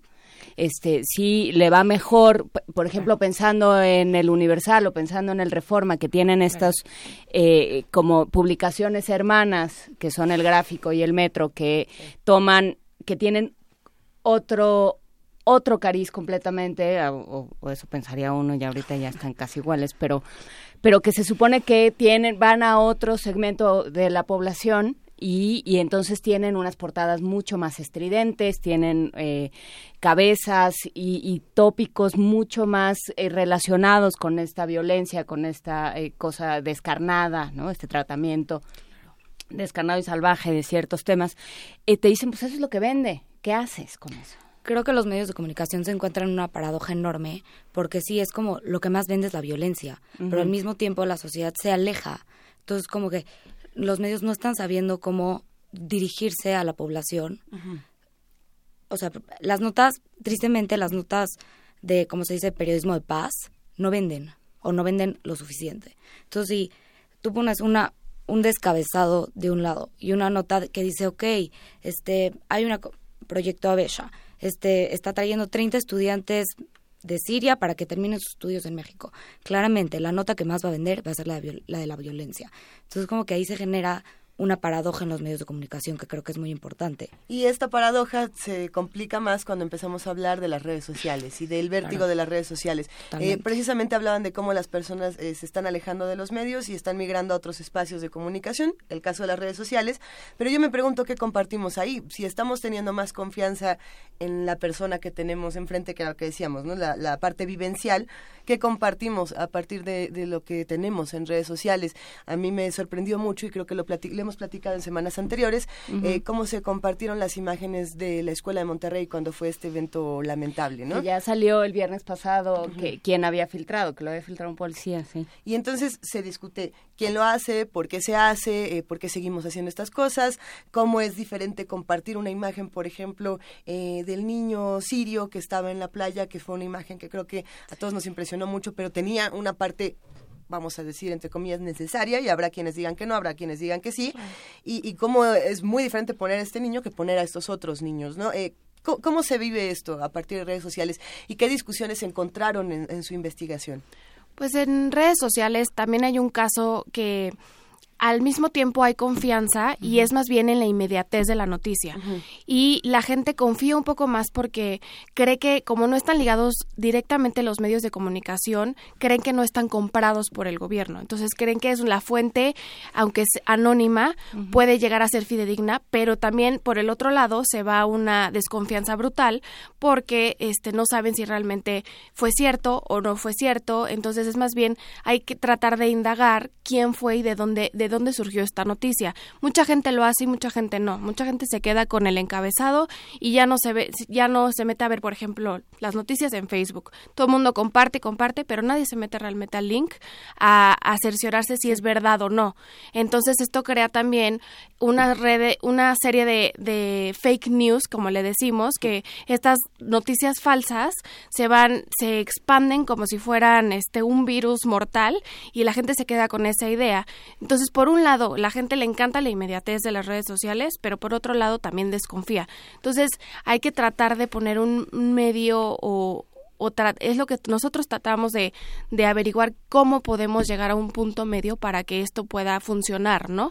Porque también, eh, volviendo a los, los argumentos que pueden esgrimir los medios, pienso en los medios de, eh, de Guerrero, de, em, de Michoacán, de Sinaloa y de tantísimos otros eh, territorios que están tomados por la violencia, Tamaulipas, eh, que están tomados por la violencia en México, que te, te dirían, es que eso es lo que está pasando. O sea, tampoco puedo no, no decirlo. Eh, sí me gustaría que fuéramos en un momento a hablar de, de esta idea del periodismo de paz, pero, pero ¿qué haces cuando eso es lo que está sucediendo? ¿No lo muestras?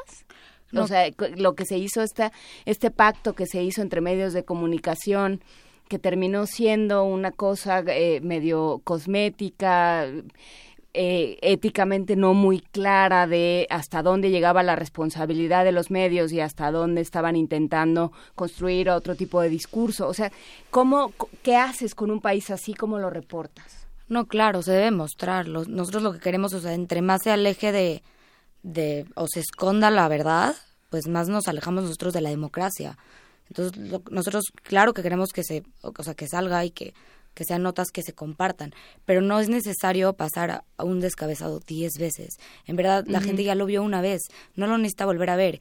Y además de eso, necesitan pasar, o sea, necesitan como que poner la solución o qué se puede hacer, cómo empezar a encontrar canales para construir como pues la paz, literalmente, como encontrar pues la, libertad de expresión, que también hay millones de periodistas muertos, este, encontrar la manera de, de exhibir eso sin mostrar tanta violencia o dando una solución aparte una solución alterna, diciendo, ok, sí está esto, pero a ver, vamos a pensar también en los aspectos positivos que pues también hay. En iniciativas que se estén creando por la sociedad civil, un empoderamiento a la sociedad civil que se está viviendo en la actualidad.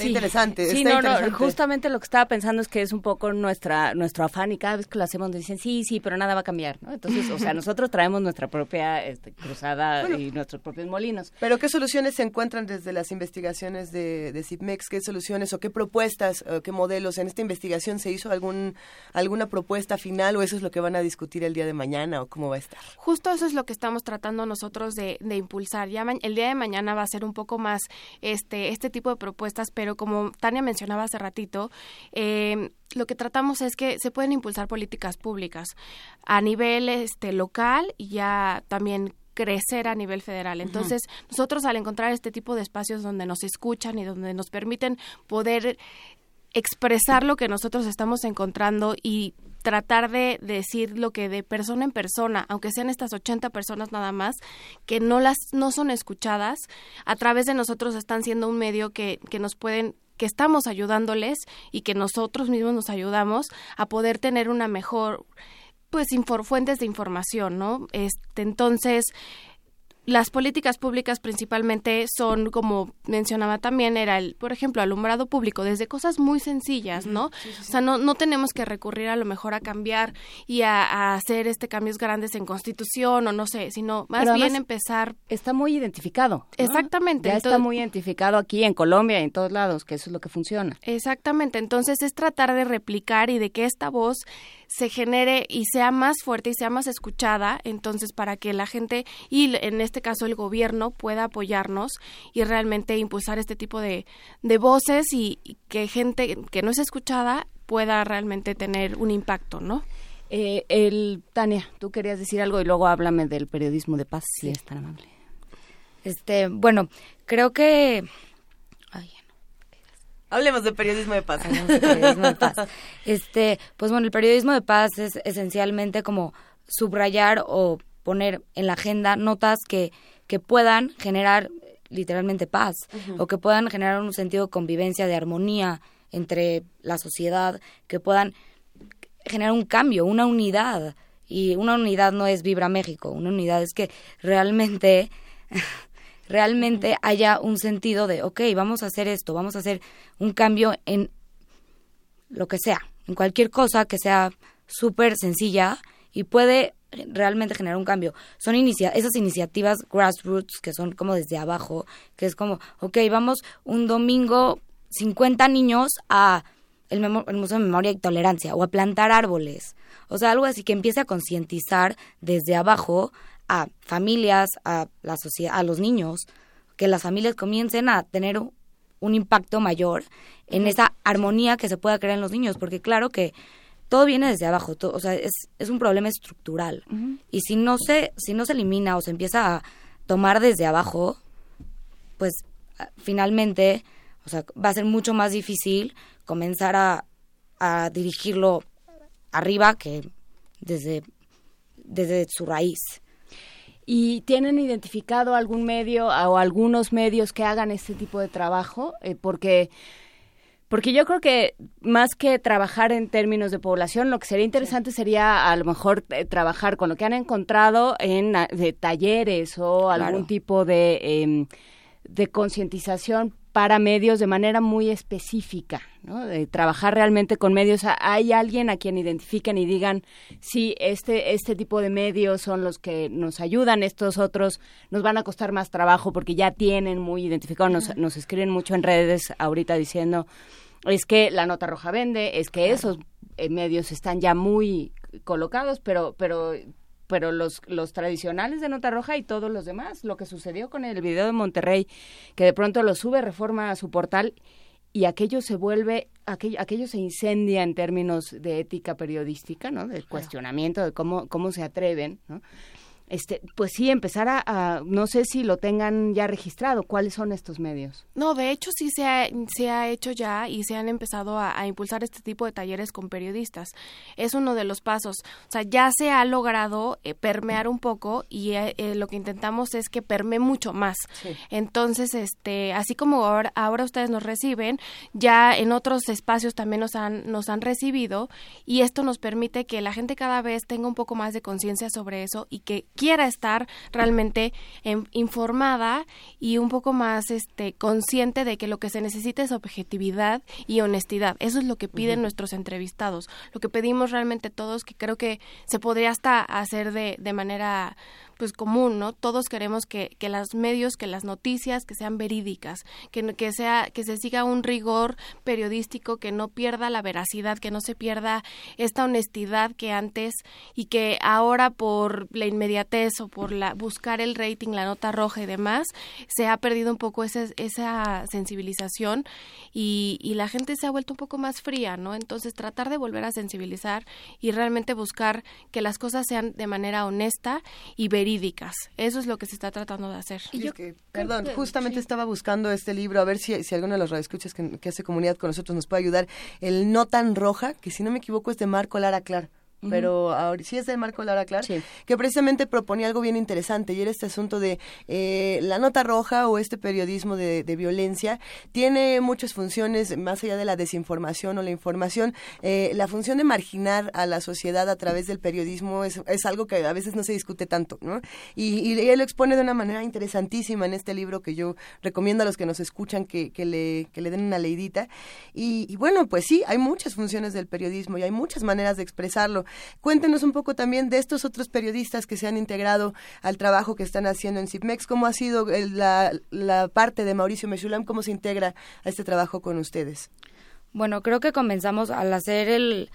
Las estructuras son... Las, las entrevistas son semiestructuradas. Entonces, nosotros lo, lo que hacemos es un formato de entrevista y nos basamos en él, pero depende de la respuesta de los entrevistados, nosotros seguimos. Entonces, por eso es semiestructurada. Entonces, de esa manera podemos como que ahondar un poquito más y sacar información.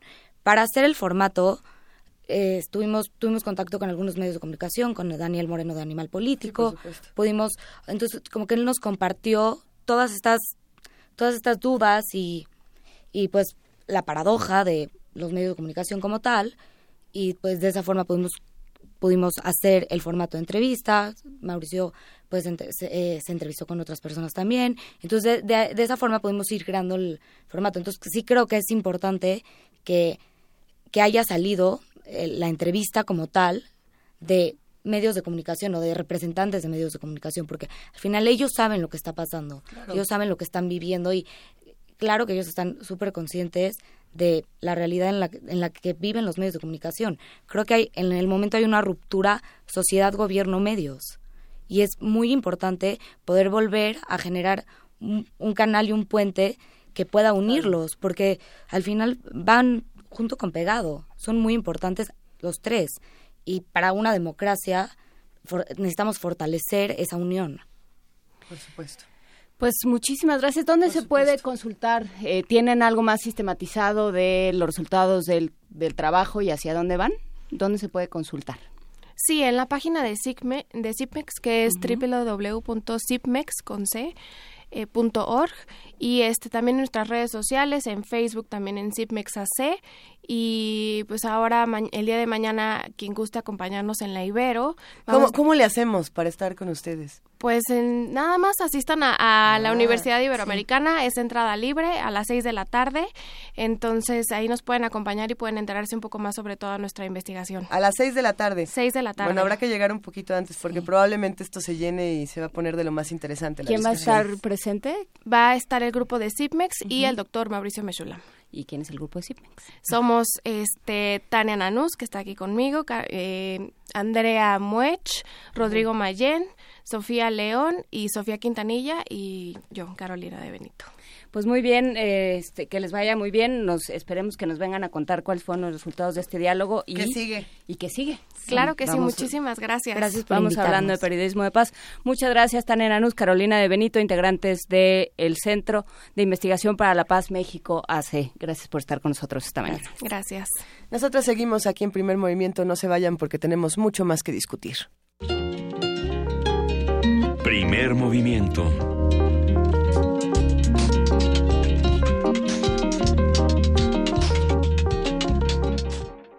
Son las 8 de la mañana con 39 minutos. Los invitamos a que discutan con nosotros todos estos temas a partir de, nuestras redes sociales. Sí, bueno, y- y- esa es la manera en la que podemos discutir los unos con los otros de una manera civilizada. Por favor, mándenos eh, abracito. Somos seres humanos. Estamos en arroba P Movimiento, en Diagonal Primer Movimiento UNAM y en el teléfono 55 36 43 39. Gracias a todos los que hacen comunidad con nosotros. Vamos a seguir compartiendo diferente información, hablando con nuestros amigos de CIPMEX. A ver, tenemos música, si no me equivoco. Venga. Tenemos música, eh, yo digo yo digo el intérprete y tú dices el nombre porque no lo entiendo. Yasuaki Shimizu es el, el, el intérprete Suiren. ¿Te gusta ¿Suiren? Sí, me gusta. creo que sí. O Siren. Suiren.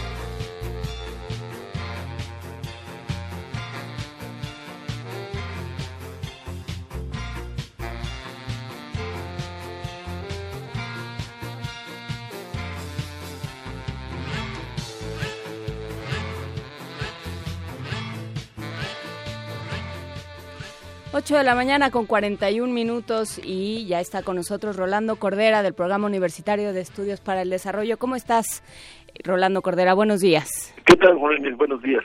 Eh, te proponíamos como tema para platicar el día de hoy eh, qué pasa después de esta después de esta extrañísima visita y de estas eh, diversas eh, em, declaraciones de Trump por ponerles algún al- por usar algún sustantivo eh, sobre que no va a ceder ni un, ni un segundo más, que se va a adelantar el muro, que todas estas cosas, ¿cómo, ¿cómo se articulan la política y la economía en nuestra relación con Estados Unidos?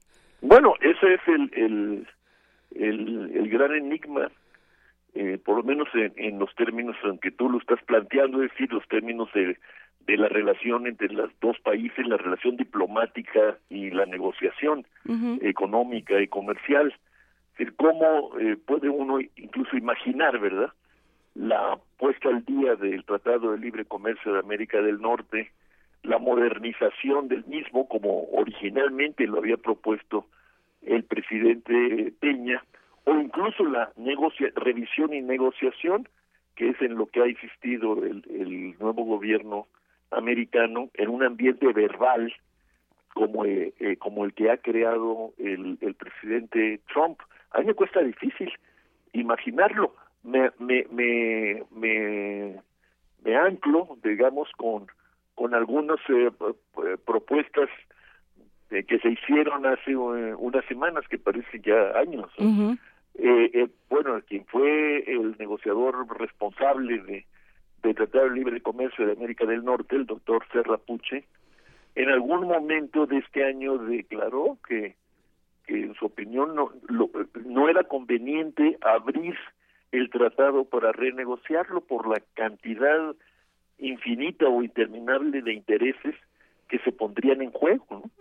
El- lo- lo- por ejemplo, los, lo- los representantes en Estados Unidos, incluso los senadores, pueden reclamar un tener que decir en una apertura del tratado, no en función de una visión estratégica o, o de los intereses de la región, mucho menos en, eh, en favor de México, sino en, eh, pa- para quedar bien con sus este, distritos, con sus electores, con sus constituencies, como se dice, ¿no? Entonces yo yo al Tratado de Libre Comercio lo veo en el futuro eh, en, en una situación muy enigmática, porque yo creo que a pesar de, de que el gobierno mexicano actual parece haber convocado ya a, destacados miembros de, de las cúpulas empresariales, eso no parece suficiente.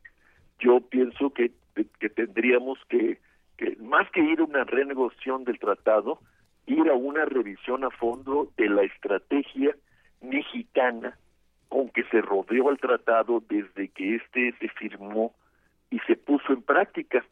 Para mí uno de los resultados de esa estrategia, que fue la de apostar prácticamente todo a una ruta de crecimiento basada en las exportaciones y particularmente basada en las exportaciones a los Estados Unidos, es que fue una, una visión unidimensional que al final de cuentas nos sumió en una especie de inercia, eh, suponiendo que las cosas ya estaban y que no cambiarían y que esta era la mejor ruta. Eh, bueno, pues Trump vino y mandó a parar, como decían los cubanos, y este y, y nos, me parece a mí que el punto de partida para hacer lo que tú pides, eh, Juan Inés, es eh, reflexionar sobre lo que hicimos y lo que no hicimos. Lo que dejamos de hacer sobre pretexto de no alterar la, la vida del tratado y lo que hicimos suponiendo que el tratado por él mismo eh, eh, reforzaría o reproduciría. El, el resultado final, ¿cuál es? Bueno, pues que tenemos una industria de exportación trunca, eh, poco integrada. No es, los salarios en, en todo el sector exportador, en la región centro-norte de, de, de nuestro país, son un, un poco más altos que los salarios medios, pero según todas las investigaciones recientes que yo he podido ver, eh, estos eh, la, la repartición de, del producto entre los salarios y las ganancias es tan injusta o más que la repartición general que, hemos observado en México a lo largo de las décadas, es decir, que, que el tratado no no rindió varios de los frutos que se habían prometido, en particular el crecimiento alto de la economía y el logro por parte de México de cada vez mejores niveles de empleo por su remuneración y por su calidad. Y entonces yo digo que deberían, e- ese es el momento en que México debería ponerse a reflexionar eh, sobre la estrategia seguida con el propósito de gestar lo más pronto posible una estrategia alternativa. Yo yo creo que esta estrategia alternativa, ya lo he repetido aquí estas mañanas muchas veces, tiene que poner en el centro de nuevo al mercado interno y a la inversión. Y también tiene los que... cuales no hay futuro económico para ningún país, ¿eh? no, no estamos hablando de México en particular. Para ningún país hay futuro si no hay un mercado interno creciente y una inversión eh, audaz, arriesgada y, y también eh, creciente. Y, pero yo creo que también se tiene que articular con un discurso político. Si algo han, eh, si algo ha destacado, o, o por lo menos yo lo destacaría de, de las, los comentarios de este fin de semana, es, a ver, señores, este México lleva mucho tiempo haciéndole y, y de los propios comentaristas estadounidenses diciendo, a ver, el- México lleva mucho tiempo haciéndole el trabajo sucio a Estados Unidos. Desde la iniciativa Mérida eh, se ha dedicado a pararle eh, a los centroamericanos, se ha dedicado a hacer buena parte del trabajo, ha puesto los muertos en el caso de la guerra contra las drogas para un mercado que no, no disminuye en Estados Unidos, por el contrario va creciendo. Entonces, eh, también hay esa otra parte, por supuesto que hay... Bueno, ahí, ahí, ahí está, bueno, ahí está nuestro gran eh, talón de Aquiles, eh, eh, eh, por, por diversas razones que, que, que- en las que no podríamos entrar, yo no podría entrar al detalle, Este, pero está claro que por diversas razones México decidió aceptar la visión eh, eh, impuesta nada menos que fíjate desde, desde, entonces por el presidente Richard Nixon de la guerra a las drogas ¿no?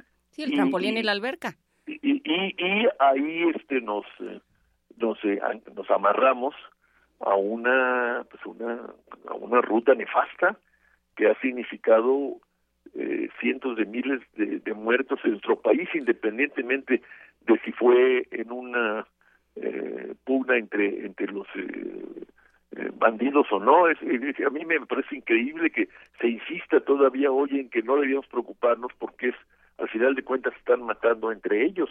El hecho es que se están matando no no es que sean ellos. Y, y, y tienes toda la razón. Yo, yo creo que ese es un asunto que México tiene que esclarecer.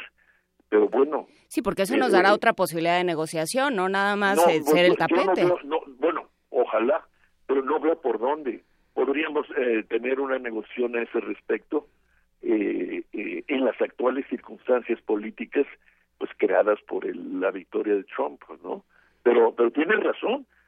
Para mí me parece que ahí hemos adoptado también otra otra mala costumbre y caído en, en una funesta inercia que es la de aceptar a, a esta disqueguerra como como parte de la normalidad no solo mexicana, sino regional, ¿no? Porque ahora cerramos los ojos, como tú lo acabas de decir, uh -huh. ante lo que ocurre cotidianamente en el sur de nuestro país, lo que está lo que está reapareciendo como un fenómeno de masas. Yo lo acabo de leer hace unos días en, en el periódico. Eh, lo, eh, eh, Salvador, Honduras y Guatemala hicieron una alianza contra los maras. Uh -huh. Y el resultado ha sido que los maras, pues, saltaron el charco, el río, y, y andan por el por el sur de México, en la frontera sur eh, de México, pues con, con resultados que a saber, ¿no? Pero eso nos plantea un problema muy serio, no digamos de control de la frontera, ¿no? Nos plantea un problema muy serio de seguridad nacional y de nuestras comunidades en el sur, eh, que, que frente a la cuarta, no, no, uh -huh. no, no, no creo que que, que, la solución sea militarización de la frontera o reforzar eh, las capacidades coercitivas del Instituto Nacional de Migración. Pero se requiere pues, una, una, un gran paso adelante en una alianza con Centroamérica, que por cierto no nos vendría mal para reconocer que existe. ¿no? Pues sí, sobre todo si vamos a tener que empezar a negociar con, en, con un proceso de deportación que no queda claro y que no parece ser que se vaya a pegar a ningún tipo de derecho internacional. Y, claro, y derechos humanos. ¿no? Bueno, además, sí. Este, sí, bueno, a mí me gustaría, yo espero que en estos días el, el, el canciller así llamado nos, nos, nos ilustre y nos explique qué quiere decir una deportación ordenada, ¿no? Sí, sí, eh, pero, sí, sobre todo es por qué regresan a la gente que no quiere regresar, que es lo que hemos hablado varias veces aquí con, con es, Javier bueno, Oliva, pues, ¿no? Porque, pues porque, se, porque, bueno, ahí sí, pues, es el choque de las naciones, ¿no? uh -huh. eh, los Estados Unidos aducen que su legalidad, su legislación les permite, no solo les permite, les obliga a detener a todos aquellos que hayan entrado sin documentos, porque en Estados Unidos, y aquí las palabras cuentan, en Estados Unidos los consideran ilegales, ¿no? Según nosotros son indocumentados, pero según ellos son ilegales, y entonces han cometido un delito, ¿no? Claro, y eso los y entonces, eh, según ellos, eh, lo que sigue es la deportación, ¿no? Por supuesto, pues eh, lo seguiremos platicando. Rolando Cordera, muchísimas gracias por eh, No, la conversación esta mañana. Un gran abrazo y que tengas muy buena semana. Muchísimas gracias. Y ese pulmón que, acabas de arrojar. Nos lo llevamos, porque Nos lo vamos, llevamos. vamos a escuchar ahora un- una sorpresa para todos los queridísimos radioescuchas que hacen comunidad con nosotros. Hay que mandarle, antes que nada, un inmenso abrazo a Andrea González, que nos mandó una sorpresa radiofónica que no es para poesía necesaria, porque no es poesía, pero tampoco es, es algo que se deben de perder porque les va a encantar. Es un relato que no es relato, es un híbrido que les va a encantar llamado Para ser vampiro de Francisco José Segovia Ramos en la voz de Andrea González y que además al final eh, tiene, bueno, tiene una de estas melodías que nos encanta porque precisamente forma parte del soundtrack de la película Lost Boys, hablando de vampiros, una de nuestras consentidas. Ahí les va. Para ser un vampiro. Francisco José Segovia Ramos. No es tan simple como esperar a la noche, esconderse tras una esquina solitaria y saltar sobre la presa. Si fuera así de sencillo, cualquiera podría ser un vampiro. No. Para ser un auténtico vampiro se requieren varias cosas. ¿Qué le paso a enumerar? Primera, ha de ser mordido por una persona de confianza. Nada de mordeduras de hombres lobo o de diablos bífidos. Cuídese que se trate de un verdadero vampiro. Segunda, no se agobie. Esa necesidad imperiosa de beber sangre es parecida a la de la sed o el hambre. No le matará de inmediato, aunque es molesta. Debe tener paciencia, soportar estoicamente el ansia y convencerse que pronto saciará su sed. Tercera, nunca salga antes de la puesta de sol. Sí, sé que es una pérdida irremediable la de no ver la luz del día, pero es que si no, usted se convertiría en polvo y cenizas. Cuando llegue la noche, eso sí, el mundo será suyo. Consuélese con eso. Cuarta, aceche a sus víctimas en lugares oscuros, alejados de la vorágine humana, y adecuados para una pronta fuga en caso de peligro. Nada de precipitarse por las abiertas ventanas, ni atacar en mitad de un atasco de tráfico. Esos son errores infantiles que más que ventajas pueden provocar la aparición de algún profesional matavampiros. Quinta, elija una persona joven, sana, fuerte, de un sexo que le guste, o de los dos, si no tiene preferencias en esa materia. Luego, muerda la yugular con fuerza y decisión y sorba la sangre, que brotará lentamente, y no como un chorro a presión, que eso son cosas de película. Sexta y última, vuelva con rapidez a su cubil, cierre cualquier abertura que lo pueda delatar y duerma profundamente todo el día. No soñará que eso está vetado a los vampiros, pero tampoco sufrirá pesadillas. Algo es algo. La próxima lección, señores, la semana que viene, a la misma hora y en este mismo lugar. Por favor, dejen su cuota de sangre a la salida. Buenas noches.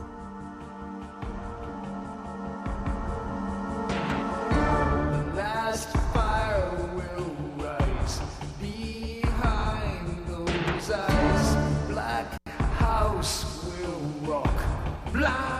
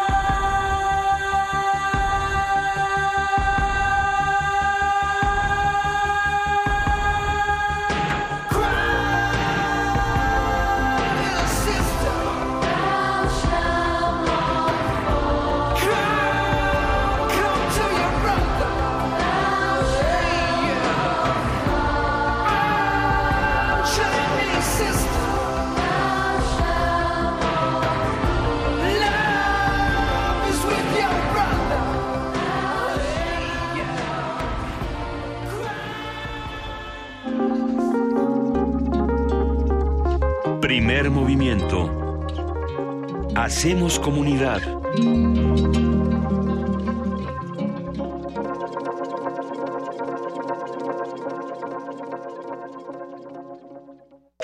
Corte informativo. La UNAM. Las cinco sedes del UNAM en Estados Unidos, en conjunto con instituciones educativas y abogados de ese país, así como organizaciones de derechos humanos, acordaron desarrollar un plan de acción para la defensa de mexicanos en ese territorio. Habla Luis Raúl González Pérez, presidente de la Comisión Nacional de Derechos Humanos. Reconozco todo el trabajo que viene haciendo el rector Graue en defensa de nuestros connacionales en cuanto a impulsar que muchas universidades americanas se solidaricen rechazando esta política de endurecimiento de migración. Reconozco el impulso que está dando para modificar su legislación la Universidad Nacional y en todo caso recibir, que no es el caso, lo deseable es que se queden en Estados Unidos si así lo desean las personas y se revaliden los estudios. Por eso su consejo universitario próximamente va a, como lo anunció el rector Graue, a abocarse de eso. Y hay una coincidencia con el rector y la CNDH, pronto estaremos firmando un convenio específico para seguir impulsando en el convenio que tenemos suscrito UNAM y CNDH con la Fundación SLIM la ciudadanización de nuestros connacionales aquí en Estados Unidos. La UNAM cuenta con el proyecto Axolotl, un repositorio digital que permite consultar traducciones del náhuatl al español. Habla Gerardo Sierra, jefe del grupo de Ingeniería Lingüística del Instituto de Ingeniería de la UNAM. Axolotl como tal es una interfaz de un corpus y a la vez es el mismo corpus para náhuatl español. En sí, el objetivo es traducciones uno del otro, donde se puede saber cuál es la oración que corresponde a la otra oración de la otra lengua. Entonces traer todos esos textos con base en una búsqueda, en una palabra determinada, y esto nos sirve para conocer cómo se utiliza esa palabra en la otra lengua, para saber cómo se usa y para tener una base para la generación del léxico bilingüe entre estas dos lenguas y una componente básica para hacer un sistema de traducción automática. Nacional. Margarita Zavala afirmó que es la única que puede vencer a Andrés Manuel López Obrador en las elecciones presidenciales de 2018. Puedo ser yo la única que le puede ganar a López Obrador y a la demagogia. Nos quieren convencer en una campaña mediática de que solo hay un triunfo inevitable que es de López Obrador. Pero dijeron eso en el 2006 y dijeron eso en el 2012. Y yo sé bien la historia y ustedes saben bien la historia y eso es subestimar a los ciudadanos. Al respecto, López Obrador aseguró que lo único a destacar de Margarita Zavala es que es esposa del expresidente Felipe Calderón y forma parte de la mafia del poder. José Narro Robles, secretario de Salud, indicó que en la actual temporada de influenza se tienen confirmados 2.020 casos y 148 defunciones, lo que representa menos de la mitad de los 5.418 casos y las 395 muertes por esa causa registrados en el periodo 2015-2016. La Auditoría Superior de la Federación reveló que el gobierno del Estado de México, a cargo de Erubiel Ávila, no demostró el destino de 1.943 millones de pesos que recibió de fondos y programas federales en 2015. El alcalde de Torreón con licencia, Miguel Ángel Riquelme, fue elegido candidato por el PRI a la gubernatura de Coahuila para los próximos comicios del 4 de junio. Internacional. El secretario general de la ONU, Antonio Guterres, pidió al gobierno y la oposición compromiso para alcanzar la paz en Siria. Habla Stefan Dujarric, portavoz de Naciones Unidas. Aunque reconoce que no será fácil, el secretario general está convencido de que solo una solución política podrá traer paz a Siria y de que todos los sirios que se han comprometido con este objetivo deben redoblar sus esfuerzos para lograrlo. La Organización de las Naciones Unidas para la Alimentación y la Agricultura informó que en Nigeria se ve una crisis alimentaria ya que más de 7 millones de personas padecen hambre. Es Daniel Donati, director de la División de Emergencias y Rehabilitación de ese organismo internacional. El conflicto con Boko Haram es el factor desencadenante de la grave situación de inseguridad alimentaria. Los conflictos crean inmediatamente las condiciones para que las personas empiecen a huir y esto genera una reducción de las áreas de cultivo y de la comida disponible, al tiempo que los precios empiezan a aumentar. Un día como hoy. En 1882 nació José Vasconcelos, abogado, político y filósofo mexicano, autor de una serie de novelas autobiográficas que retratan el proceso de descomposición del porfiriato y el desarrollo de la Revolución Mexicana. En 1920 se convirtió en el noveno rector de la Universidad Nacional. Hasta aquí la información. Buenos días. Corte informativo. En 1976, la inconformidad se volvió estridencia. La rebeldía, un lenguaje de protesta. Llega a México la exposición Punk, sus rastros en el arte contemporáneo. Más de 40 artistas nacionales e internacionales exponen alrededor de la influencia de este movimiento en el arte contemporáneo. Museo Universitario del Chopo. Hasta el 26 de marzo. Más información en www.chopo.unam.mx.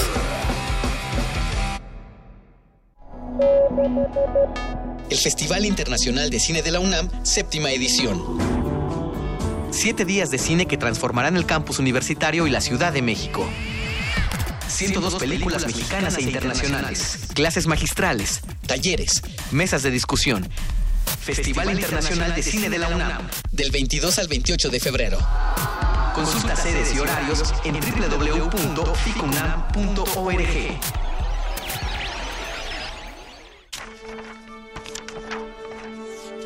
Con letras y palabras surcamos el espacio y el tiempo. Parvadas de papel. En la 38 Feria Internacional del Libro del Palacio de Minería. Escúchanos en vivo del 23 de febrero al 6 de marzo, de 4 a 6 de la tarde, a través del 96.1 de FM. Radio UNAM.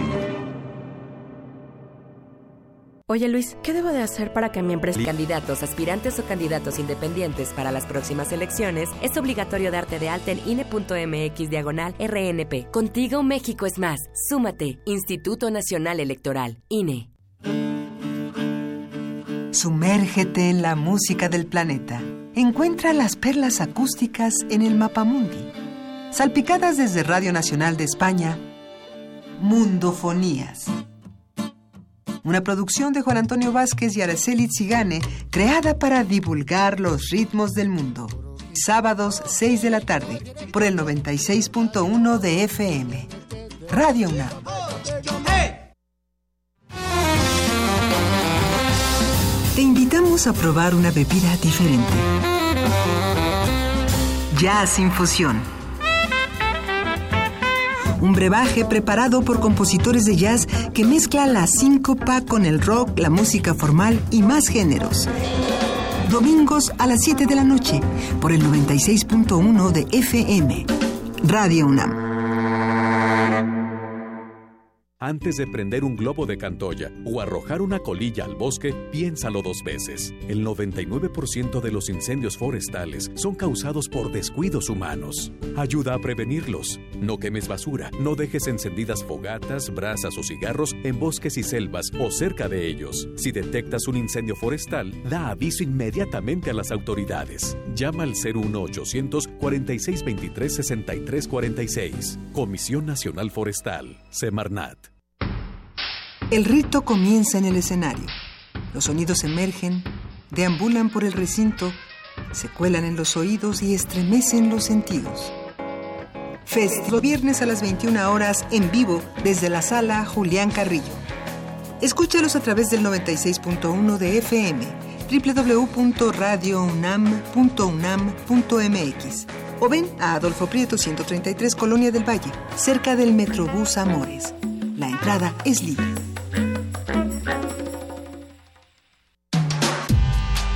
Primer movimiento. Podcast y transmisión en directo en www.radiounam.unam.mx.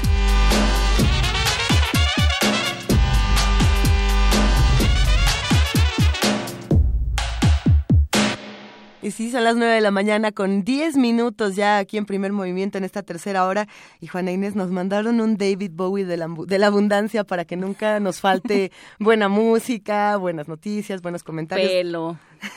mucho cabello esponjado. pelón, sí. Uxmal nos manda precisamente esta imagen con, con su David Bowie eh, de laberinto, si no me equivoco. Sí, cómo no. Sí, claro. Es el Bowie versión laberinto. Si quieren llenar nuestro timeline con imágenes de David Bowie que nos regalen siempre buena música y mucho que decir, estamos en arroba P Movimiento, en diagonal Primer Movimiento UNAM y en el teléfono 55 36 43 39. Noticias que nos proporcionan nuestros amigos de información de Radio UNAM. Aquí vamos a hablar esta mañana sobre la sequía. La UNAM desarrolló un sistema de ollas de agua que ayudan a los cultivos de riego para con- concluir el proceso, desde la siembra hasta la cosecha de productos. Toda esta información la, la va a ampliar en este momento nuestro compañero Jorge Díaz. Vamos a escucharlo. La UNAM desarrolló un sistema de riego para contrarrestar la pérdida de cultivos en el país a causa de la sequía. Se denominó ollas de agua. El método universitario ya se aplica en algunas entidades, por ejemplo, Morelos. El maestro Eugenio Cedillo Portugal, responsable del Centro de Prácticas Agropecuarias de la FES Aragón, dijo a Radio UNAM que el 65% de las 20 millones de hectáreas cultivables son de temporal y están expuestas a factores climáticos. Por ello, el innovador sistema de riego busca revertir esta situación, como lo explica el académico de la UNAM. que hay unas técnicas que se le llama ollas de agua, ¿no? En el cual se hacen cavidades eh, cerca de las parcelas, se les pone una geomembrana plástica y se capta el agua de lluvia y en las épocas, digamos, de estiaje, en las épocas en las cuales no tenemos la oportunidad de tener la lluvia, pues darle un riego de auxilio, ¿no? Con la técnica desarrollada por la universidad se construyen estructuras tipo invernadero para proteger los cultivos de aguaceros, granizadas, vientos fuertes y plagas. Cedillo Portugal advirtió que en ocasiones las pérdidas son del 100% en algunas parcelas como sucede en el istmo de Tehuantepec, donde la Comisión Nacional del Agua decretó código rojo en 27 de los 42 municipios de la región por una grave sequía de tres años, la peor desde 1970. En esta parte del país existe un hato ganadero de 750 mil cabezas y solo de octubre a la fecha ya se perdieron 1.500 reses debido a la ausencia de forraje por la escasez de agua. El investigador destacó que el norte del país registra severas sequías, en especial en los de temporal. de los 20 millones de hectáreas que cultivamos en promedio en México, varía, ¿no? Dependiendo de los años. 13.7 millones de hectáreas son de cultivo de temporal y únicamente tenemos 6.3 millones de hectáreas en promedio bajo riego. De tal manera que, pues, la mayoría de la producción, pues, depende de, la lluvia, ¿no? Inicialmente, pues, dependiendo de la época en la cual se presente la sequía, puede retrasar el ciclo de siembra o, en su caso, puede haber pérdidas de forma directa, ¿no? Porque si los cultivos se encuentran en franco crecimiento, pues estos no tienen el agua suficiente, pues no demuestran su potencial de rendimiento, eh, disminuyen su producción y en algunos casos puede haber pérdidas de forma total, no podemos hablar de pérdidas del 100%, de que no se cosecha absolutamente nada, ¿no? Para Radio UNAM, Jorge Díaz González.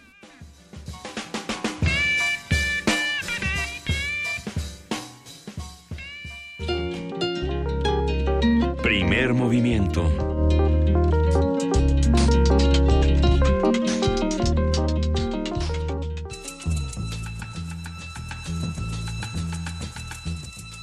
Es hora de poesía necesaria.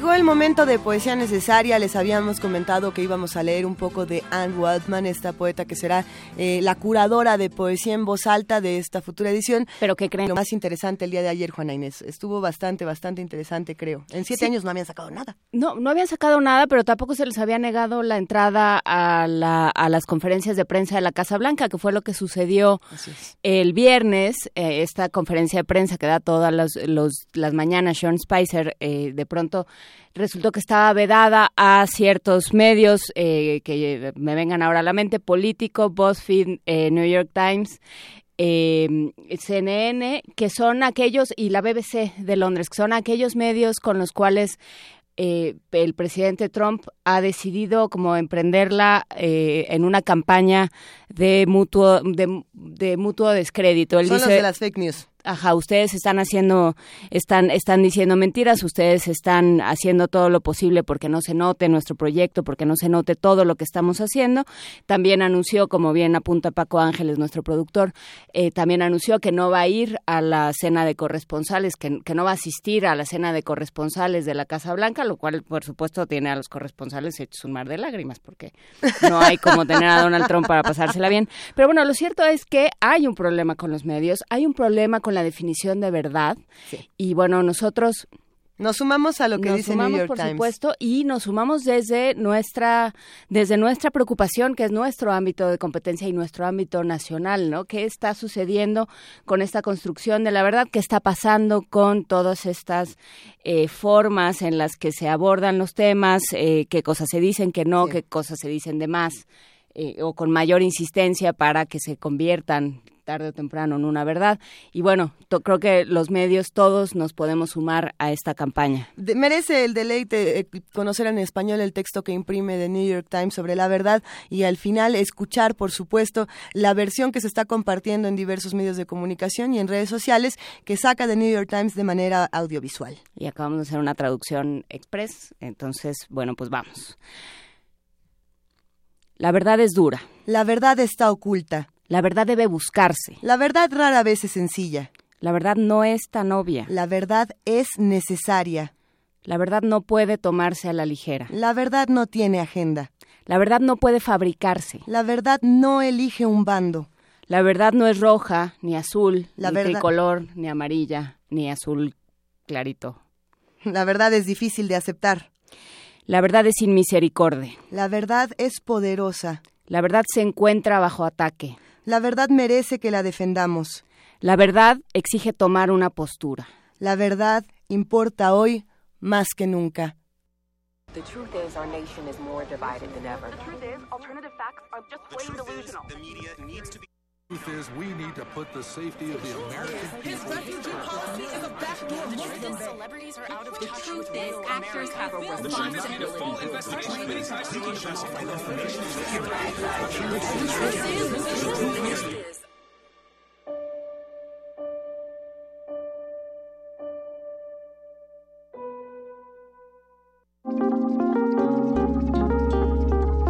Primer movimiento. Hagamos comunidad.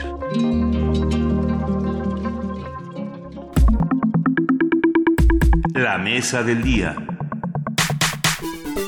Que hayan disfrutado eh, este postulado de New York Times. Lo vamos a compartir en redes sociales, por supuesto, el corte audiovisual para que puedan ver este juego de palabras que se hace de manera maravillosa en la pantalla. Bueno, nuestra mesa del día. Vámonos. Con el objetivo de analizar los impactos en la agenda de colaboración antidrogas y seguridad de Estados Unidos y los cambios en la relación militar binacional en el marco de la nueva administración federal en ese país, el Colegio de la Frontera Norte y el Colectivo de Análisis de la Seguridad con Democracia organizan el seminario Impactos de las acciones ejecutivas de Estados Unidos en la gestión fronteriza, seguridad, migración y desarrollo. Este seminario surge a partir de los diversos decretos ejecutivos del presidente Donald Trump, los cuales podrían modificar la gestión de la seguridad fronteriza.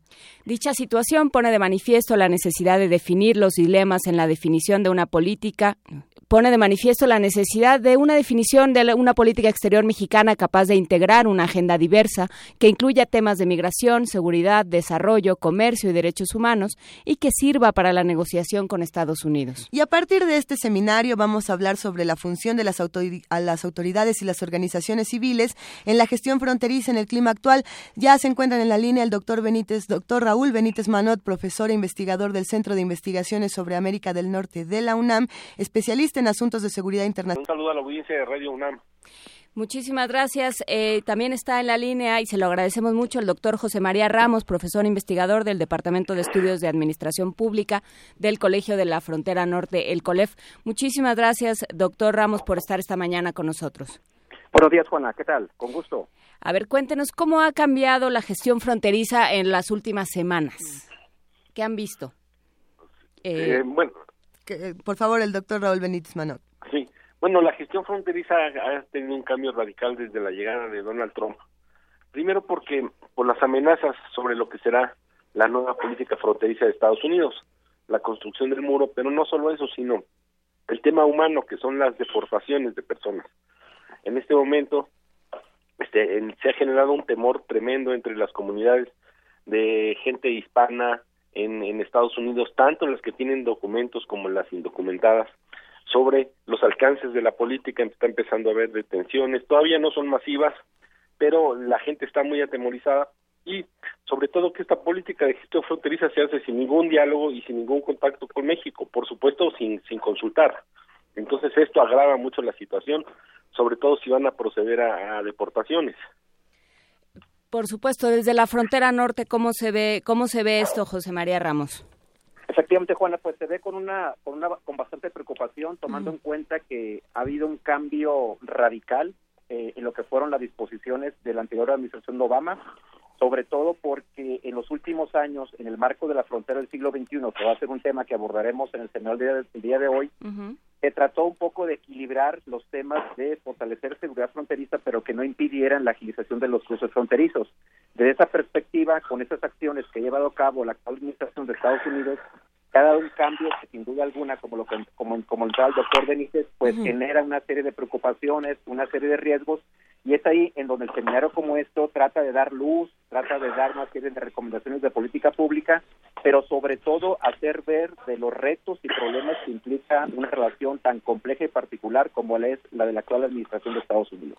La incertidumbre se tiene que manejar de una manera bastante puntual en tiempos como estos y sobre todo yo, yo me pregunto, doctor Raúl Benítez Manot, ¿cómo se puede hablar de todos estos temas desde ambos países? Porque lo que discutíamos era que este tipo de noticias y este tipo de, de problemas que se han generado en las últimas semanas se viven de manera muy diferente en México que en Estados Unidos. ¿Cómo podemos interpretar esto? Sí, bueno, hay que tener en cuenta que el gobierno de México no ha este, explotado con suficiente profundidad las redes de apoyo que se pueden dar en Estados Unidos. Donald Trump no está, no tiene todo el apoyo de la población de Estados Unidos ni de los políticos.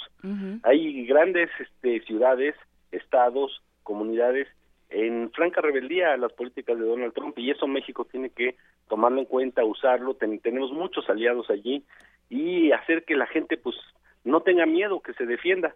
Pero obviamente la amenaza es muy grande a las personas. Es un asunto de derechos humanos muy complicado de resolver. Muy complicado de resolver y que sin embargo se puede, eh, que, sí, sí pueden irse encontrando diferentes maneras de desactivarlo o de, paliarlo un poco. Eh, pensando en estas, en estas organizaciones que trabajan dentro de Estados Unidos, ¿cuáles son y cómo podemos acceder a ellas o cómo podría acceder a ellas la población que se siente en riesgo? Eh, doctor José María Ramos. Sí, Juana, es un tema bastante eh, interesante porque nos refleja que en Estados Unidos este tipo de grupos, que en algunos casos se vinculan con los actores gubernamentales, sobre todo el Congreso, genera una serie de alianzas. Desde ese punto de vista, México, a través de sus consulados, tiene el gran reto de generar estos procesos de comunicación y esos procesos de coordinación, sobre todo porque estamos hablando de una comunidad mexicana que en los últimos años ha tenido o ha enviado cerca de 25 mil a 26 a 26 mil millones de dólares de remesas, que sin duda alguna es un aporte importante.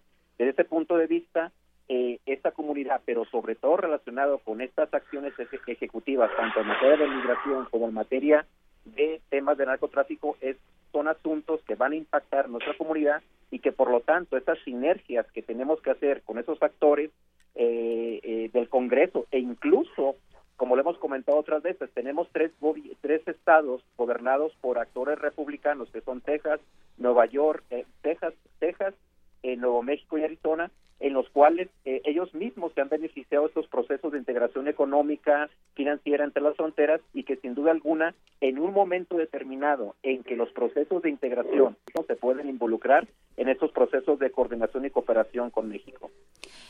¿Actores republicanos? Sí, me refiero a los gobernadores de los estados republicanos de Nuevo México. Texas y Arizona, en los cuales eh, simplemente en el caso de Texas tenemos una relación comercial del cerca del aproximadamente del 25 al 30% de la actividad comercial entre ambos países, lo cual refleja sin duda alguna el auge de este estado en este contexto de las relaciones fronterizas con México. Eh, que hay otra población que también está eh, enormemente eh, preocupada con este asunto de, de las deportaciones y sobre todo de las deportaciones masivas, que es las comunidades agrícolas. Eh, se, se están dando cuenta, a ver, espérense porque no va a haber quien levante la cosecha. Eh, ¿qué, ¿Qué está sucediendo? ¿Sabemos algo de lo que sucede en estos en estos grupos, Raúl Benítez Manau? Bueno, no se sabe de no se sabe que haya eh, redadas masivas en el campo. En este momento las redadas es pues, mucho más fácil para los agentes migratorios este perseguir personas en las ciudades porque es más fácil pararlas en un alto, en la esquina eh, de las calles, en centros comerciales donde venden productos hispanos, en restaurantes, etcétera. En el campo este, todavía no se conoce, pero este viene la temporada agrícola y vamos a ver qué sucede.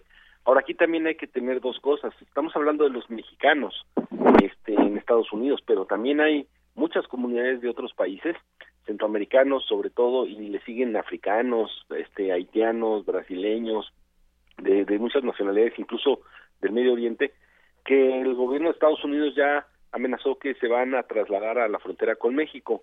Ahora bien, el gobierno de México, ¿qué va a hacer con estas gentes? Este, aquí el tema se discute, bueno, ¿cómo evitar que entren a México? Yo plantearía un, un, un esquema mucho más humanitario, de acuerdo al derecho internacional. ¿Qué hacer para asimilarlos en México y ayudarles? pues a que regresen a sus países o que, que en México no haya racismo contra ellos, porque no vamos a reproducir las mismas políticas que Estados Unidos hace a los mexicanos en México lo que sería gravísimo que lo hiciéramos con centroamericanos o con este personas de otras nacionalidades. Y precisamente hay una palabra que no hemos discutido y que tampoco se ha discutido en nuestro país desde las autoridades y es asilo, eh, que es muy diferente a pensar en repatriar a personas que quizá no quieran ser repatriadas, eh, mover a personas que no querían cambiar de un sitio a otro. El asilo es algo... Con la misma violencia con la que han sido tratadas en Estados Unidos. Precisamente, y creo que nuestro país tiene una tradición de asilo fundamental, eh, no, no me dejarás decir lo contrario, doctor José María Ramos, y tendríamos quizá que regresar a este tipo de figuras. Así es, eh, y sobre todo por esta tradición y sobre todo que en un contexto tan vulnerable y tan complejo que caracteriza la relación entre México Estados Unidos y sobre todo con Centroamérica, creo que este tipo de opciones son importantes. Un poco lo que se está viendo con las comunidades haitianas que han llegado a Tijuana, eh, igual con otras comunidades tanto brasileñas como cubanas. Sin embargo, aquí el reto es cómo generamos una política integral en donde el tema de los respetos, el respeto de derechos humanos, el tema de, fortalecer los aspectos de seguridad fronteriza, en donde obviamente que el tema de, de la violación de los derechos humanos no sea un tema complejo, son sin duda algunos aspectos que van a formar parte del, debate que tendremos el día de hoy en Casa Coler y que sin duda puede ser importante tomando en cuenta la participación de colegas tales como el el propio Raúl Benítez, Celia Toro, Gustavo Mojar, el general Héctor Sánchez, en donde sin duda alguna eh, este, este tipo de seminarios dan luz, pero sobre todo van a proporcionar una serie de recomendaciones de política pública orientadas tanto a este tema del asilo, pero sobre todo a los retos que implica la complejidad actual de la relación con Estados Unidos. En ese sentido, que, bueno que, lo, trae a colación de manera tan, tan específica, doctor José María Ramos, ¿de dónde sale esta, esta necesidad? Eh, ¿Cuál es eh, en ese sentido la obligación o qué obligación siente el COLEF y otras, y otras instituciones? Pues, eh, Juana, sin duda alguna es, importante porque es el sentido de responsabilidad que tenemos como un centro de investigación pública, en el cual eh, tenemos la obligación de analizar, de argumentar, de fundamentar ese tipo de situaciones que afectan la relación entre México y Estados Unidos, pero sobre todo que afectan a los ciudadanos y ciudadanas de ambos países y sobre todo también en el caso de Centroamérica. En esta perspectiva, eh, nosotros en los últimos años hemos colaborado tanto con CACEDE, con CITAM del UNAM, con el Colegio de México, con el CIDE, entre otros, porque como centros públicos tenemos la obligación de hacer análisis, procesos de evaluación y fundamentalmente recomendaciones de política pública que traten de reducir los problemas objetos de atención. ¿Cómo se vive esto desde las universidades? ¿Han recibido alguna llamada? ¿Han recibido consultas? ¿Cómo funciona, Raúl Benítez Manau? Bueno, sí, mira, desde que empezaron las campañas electorales en Estados Unidos del año pasado, han aumentado mucho los requerimientos de información, este, de, sobre todo en medios de comunicación, pero también muchos de los colegas académicos, y no solo del CISAR y el COLEF, de, de todos los centros de universidades donde se están haciendo relaciones internacionales como la Facultad de Ciencias Políticas, el ITAM, el TEC de Monterrey, pues hay un requerimiento eh, adicional al, al normal de saber qué está pasando en Estados Unidos. En realidad, este mucho es la sorpresa. Este, Donald Trump está cambiando los parámetros de históricos de la política exterior de Estados Unidos de una forma rapidísima y excepcional violando las normas de su propia democracia y a los mexicanos pues los agarró de forma sorpresiva como a todo el mundo y entonces se necesitan abordar estos temas urgentes. Aquí el tema, a mí lo que más me preocupa en lo particular, que mucha gente ha hecho énfasis en eso, es lo humanitario, lo de los derechos humanos, ¿no? Y sí me preocupa que en México reproduzcamos las prácticas que hacen los americanos más racistas, que veamos a, a estos centroamericanos como una amenaza, como un peligro, que no dejemos que nos los entreguen, pues es que es un asunto humanitario. Ahora, son desafíos nuevos para países como México, los está viviendo la Unión Europea en este momento, y no podemos ser este eh, copiadores de la misma política de Donald Trump de que aquí no los queremos y los vamos a ir a votar a la frontera sur y en la frontera sur los van a ir a votar a Panamá y cosas así. Eso no es posible. Hay que idear este políticas de asimilación, activar grupos civiles que ya están siendo activados algunos, por ejemplo, las los refugios en las iglesias, que son esfuerzos muy muy muy destacables y, y honorarios que hay que potenciar entonces las universidades sí tienen un reto, cómo estudiar este fenómeno con la dimensión que tiene la, con la política de Donald Trump. Y cómo apuntalar también, eh, no sé qué opines José María Ramos, a una Cancillería que se admitió desde el principio como, eh, como torpe y, eh, y poco experimentada. Entonces, ¿cómo, ¿cómo desde la universidad y las universidades apuntalar a este servicio diplomático? Así es, Juana. Sobre todo creo que el reto es avanzar hacia una integración en el cual, como lo contaba el profesor Benítez, podemos integrar los logros de la academia, el papel de la sociedad civil, la parte gubernamental, y en la medida en que generamos acciones coordinadas y sobre todo efectivas, y sobre todo eh, en función de las problemáticas, de los cambios que están teniendo esas acciones y esas políticas de Estados Unidos, es ahí en donde se tiene que actuar de una manera no tan reactiva, sino muy estratégica en función de los efectos que estamos viendo en la actualidad, pero sobre todo los efectos que se puedan dar en el corto plazo. Desde esa perspectiva, eh, el papel del colegio eh, de CISAN del UNAM y sobre todo ese seminario que desarrollamos en colaboración con CACEDE, pues eh, van, van, esa, van esa orientación, es decir, fortalecer el análisis eh, ver cómo una serie de fenómenos en materia de migración, en materia de seguridad, en materia de comercio están intrínsecamente relacionados y que implican la necesidad de plantear una serie de políticas que llamamos integrales en función de lo que estamos viendo, pero sobre todo de las experiencias pasadas. Y una de las experiencias pasadas que hemos visto en el caso de la frontera es han sido los logros y avances en materia de la frontera del siglo XXI, que como lo comentábamos al inicio de este programa, se ha orientado a fortalecer, obviamente, el tema de seguridad fronteriza acorde a las prioridades de Estados Unidos, pero también acorde a las prioridades mexicanas de agilización de los cruces fronterizos, tomando en cuenta que en la frontera tenemos cerca de un 20-25% de la población fronteriza que trabaja en Estados Unidos, que genera ingresos en ese país y viceversa. Entonces, este tipo de dinámicas frontera son muy importantes, visibilizarlas y sobre todo darlas a conocer a los actores en Washington, que en muchos casos desafortunadamente las desconocen. Y pensando en, en esta política y en estos acontecimientos que cambian eh, casi minuto a minuto, tuit a tuit, pienso en todo lo que sucedió el viernes. Por un lado teníamos aquí a Rex Tillerson, eh, Raúl Benítez Manau, tenemos aquí a Rex Tillerson y a Kelly diciendo no bueno, este, no va a haber deportaciones masivas, vamos a, vamos a, negociar, eh, vamos esperando, no, no será tan grave. Y por el otro lado tenemos a Donald Trump hablando frente a esta convención.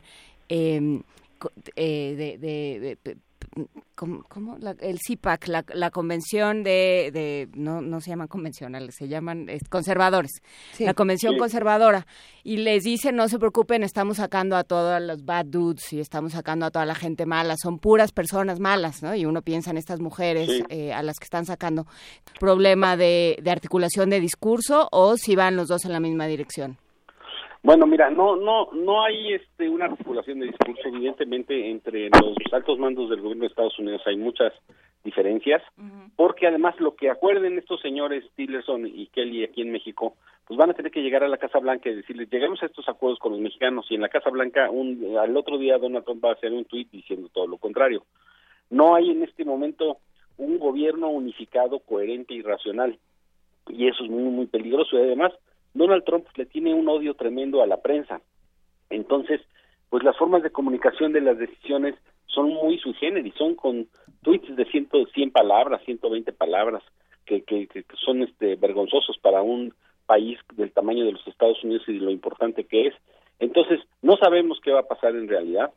Donald Trump le está diciendo a sus seguidores más racistas que van a sacar a todos los inmigrantes no documentados y a los criminales y luego llegan y, sus funcionarios y vienen a México en son de paz y dicen no no no no no va a ser tan así no pero lo que sí es que con los tweets del presidente Donald Trump sí se está generando un temor tremendo. Sí hay una guerra psicológica que se está empezando a convertir en una guerra real contra los migrantes ¿Cómo vamos a discutir entonces todo esto en impactos de las acciones ejecutivas de Estados Unidos en la gestión fronteriza, seguridad, migración y desarrollo? Eh, ¿Qué tenemos que hacer para estar con ustedes, eh, Raúl Benítez Manot?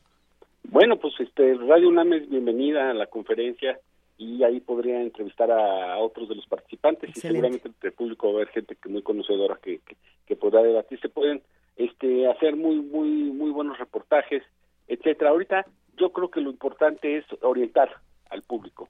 Este, dar certidumbre en las opiniones, que es lo que podemos hacer los académicos, sugerir ideas, pero también tener un panorama muy claro de qué es lo que está pasando en Estados Unidos, afuera de todas las cosas escandalosas que dan los tweets y las noticias sensacionalistas, ¿no? Por supuesto pues si les parece bien, todos vayamos entonces a este, a este seminario tan importante, impactos de las acciones ejecutivas de Estados Unidos en la gestión fronteriza, seguridad, migración y desarrollo.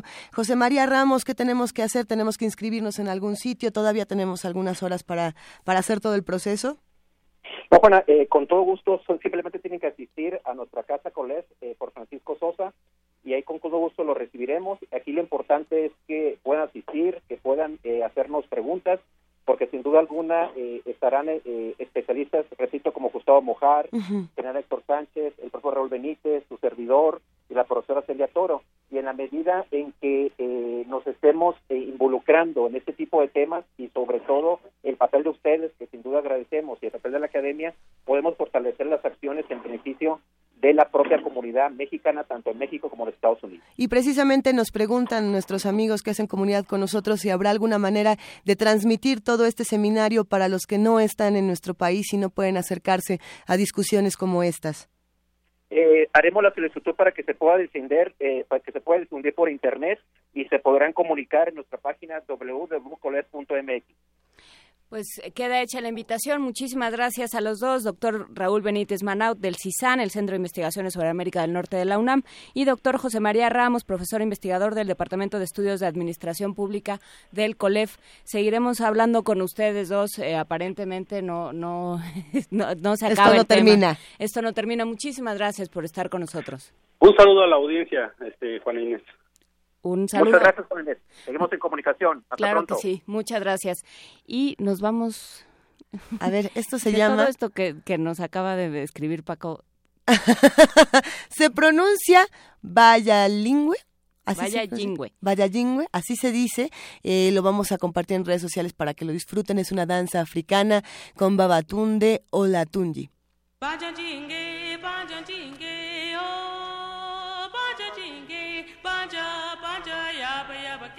sabaya bakebre alonde dobre kebre sabaya bakebre oh, banja jinge banja jinge oh banja jinge banja banja yabaya bakebre sabaya bakebre alonde dobre kebre sabaya bakebre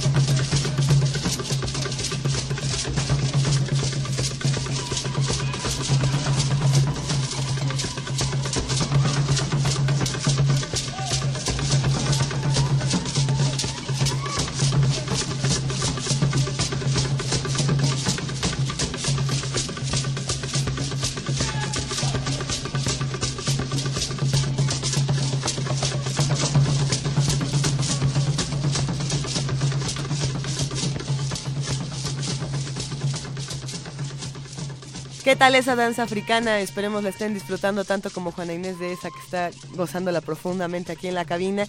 Y estamos platicando de muchas cosas fuera del aire que queremos compartir con ustedes. Eh, gracias a todos los que nos han escrito, mil gracias a Diogenito, a Maldito Negro, a quien más. Por aquí tenemos a Uxmal, Andrea González, a Juan Ramírez Marín, a Mini Isaac, que le mandamos un abrazo, a R. Guillermo, Carnalita del Mundo, todos los que nos escriben, eh, les mandamos un inmenso abrazo. Y bueno, les contamos que no solamente hemos estado en primer movimiento esta semana y la anterior, y la anterior y la anterior, este fin de semana nos la pasamos en la Feria Internacional del Libro del Palacio de Minería, querida Juana Inés. De, sí, de hecho sí, estuvimos, bueno, tú estuviste el viernes en Parvadas de Papel y el es. sábado hablando sobre Lovecraft, las, las mujeres en Love- Lovecraft, es esas palabras que se me complican. De Lovecraft, precisamente. Y estuvo bastante bueno, hay que decir que eh, esta feria del libro, esta 38 eh, edición de la Filminería, ha tenido muchas conversaciones que hablan de género. En realidad eh, fue una bonita sincronicidad que Juana Inés de estuviera en, en la presentación del libro de Laura Lecuona, Las mujeres son humanos también, de esta colección que precisamente están, están haciendo y que les está quedando bastante chula, querida Juana Inés. Una colección de ensayo que se llama Caja Chica en la Secretaría de Cultura y que tiene sí como primer título Las mujeres son seres humanos de Laura Lecuona. Y se armó una discusión muy interesante con Alexandra Haas del el Consejo Nacional para Prevenir la Discriminación, con Miguel Moguel, eh, que no solo es especialista en masculinidades y en temas de construcción de género y de políticas de género, sino que además está ahora adscrito a la, a la oficina de la abogada general de aquí de la UNAM, y con eh, Tamara de Anda, que es periodista, que si ella hubiera sido hombre, hubiera sido educada en, una, en un medio y en un una familia más feminista, tal vez hubiera sido ingeniero o algo que sí sirviera para el holocausto zombie, no hubiera sido periodista. Entonces yo pensaba que ninguno de nosotros va a sobrevivir al holocausto zombie. Bueno, tú sí, Luisa. tú Depende. resistes todo, pero... No, depende de cuáles sean nuestras herramientas. Está bien. Eh, eh, Es que mira, precisamente pensando en lo que discutíamos en esta mesa sobre la mujer y Lovecraft, ahora que estamos tocando estos temas de género, por un lado las mujeres también son seres humanos, o las mujeres son seres humanos, y por el otro lado em, me encantó cómo abrimos esta discusión en la Galería de Rectores el sábado a las 3 de la tarde. Va un gran abrazo a todos los que organizaron las jornadas de horror, especialmente a Roberto Coria que estuvo conmigo discutiendo este tema, y a- arrancamos con una pregunta que fue divertidísima. Estaba la sala llena y entonces preguntamos así, a ver, eh, ¿cuántos de ustedes votarían por Donald Trump si fuera un candidato en nuestro país? Bueno, por supuesto que nadie levantó la mano, ¿no? Nadie, ni uno. Bueno, creo que uno la levantó y se empezó a reír la bajó. ¿no? Y después dijimos, bueno, entonces, ¿cuántos de ustedes leen con amor y con cariño a Lovecraft? ¿Y cuántos de ustedes disfrutan estas criaturas milenarias y, y les encanta? Bueno, toda la sala levantó la mano y les tuvimos que decir que pues les teníamos una pésima noticia porque el discurso de este autor, de Howard Phillips Lovecraft, era probablemente uno de los más misóginos, eh, de los más racistas y de los más xenófobos en la historia de, de autores que, que se han declarado eh, pues sí, racistas en, su tiempo, ¿no? Él, era de principios del siglo XX, precisamente. Que justamente ahora que, que estabas hablando del lugar de las mujeres, yo pensaba, pues a las mujeres en esos, en ese tipo de literatura se han, se han hecho, por supuesto, nuevas interpretaciones y hay diferentes formas de aproximarse a, a esta, a este género. Pero pienso en Lovecraft y siempre las mujeres siempre, siempre nada más tienen como un papel muy pasivo. ¿no? Ni, ni siquiera tienen un papel. O no existen. No existen. Y ese era el asunto. Eh, Un, un excelente eh, compañero que estaba ahí haciendo muchas preguntas nos decía, a ver, eh, eso no quita que, que Lovecraft sea mi héroe y que me encante eh, la llamada de Tulgu y, y muchísimos otros relatos. Y, y lo que decíamos era, conocer la historia de nuestros autores no, no está peleado con disfrutar de su literatura. Pero el asunto es conocer eh, los discursos que tienen, conocer, por supuesto, el trato que se le da al otro, ya sea hombre, mujer, ya tenga un color o tenga otro, porque no es el único caso de un autor que sea declaradamente misógino o racista, como es el caso de George Orwell, por ejemplo, y no por eso dejaríamos de leer en tiempos como estos, 1984. No, bueno, es, es el momento en el que 1984 está resurgiendo como la gran literatura o el gran libro de, de resistencia. Y bueno, Así todo esto se, todas estas discusiones se pueden dar en medio de la Feria Internacional del Libro del Palacio de Minería. Por supuesto, está ahí Radio UNAM, está presente. Todos los días nos vamos a ir turnando los diferentes eh, colaboradores de Radio UNAM, los diferentes locutores de Radio UNAM. Va a estar, eh, hoy vamos a estar Conde, Mario, Mario Conde, Conde. excelente. tuve ese momento. Que el otro día No, no le va a gustar que le pongamos como fondo una canción que se llama Mago sin magia que oí en un taxi el otro día, ¿verdad? Es que Mario Conde es mago con magia, ¿no? Sí. Déjalo ser. Pero era un pobre ser, eh, habla de un pobre ser al cual la mujer le, le quita todo hasta la magia. ¿Hasta la magia? Sí, una cosa tremenda. ¿La podemos poner o, es, o, o no, o no es para Radio No, no, yo creo que va a haber que cortar un pequeño clip y ponerlo porque no, no, toda no la vamos a resistir. Yo creo que se, se nos cae algo, la antena, el pelo o algo. Hoy Juana Inés de ese y Mario Conde. Así también han estado eh, Héctor Castañeda, mejor conocido como el perro muchacho, Alfaxado Ortiz también ha estado por ahí, de Yanira Morán, eh, Luis Flores ya también estuvo en la FIL, eh, yo también estaré por allá y nos vamos a estar intercambiando como los tazos en su vieja época. También van a de pronto Benito Taibo hace unos, Sí, hace unos estuvo. cameos como de... ah, todos los nombres se me están yendo el día de hoy. ¿Cómo se llama el director? El director. El de la pancita. ¿Macotela? No, el director ¿Cuál? de cine. Ah, el director de cine, Alfred Hitchcock. El que hace cameos, Alfred Hitchcock, el de la pancita. Ya vi, ¿por qué me dicen aquí que Macotela? No me haga esto, productora, por favor.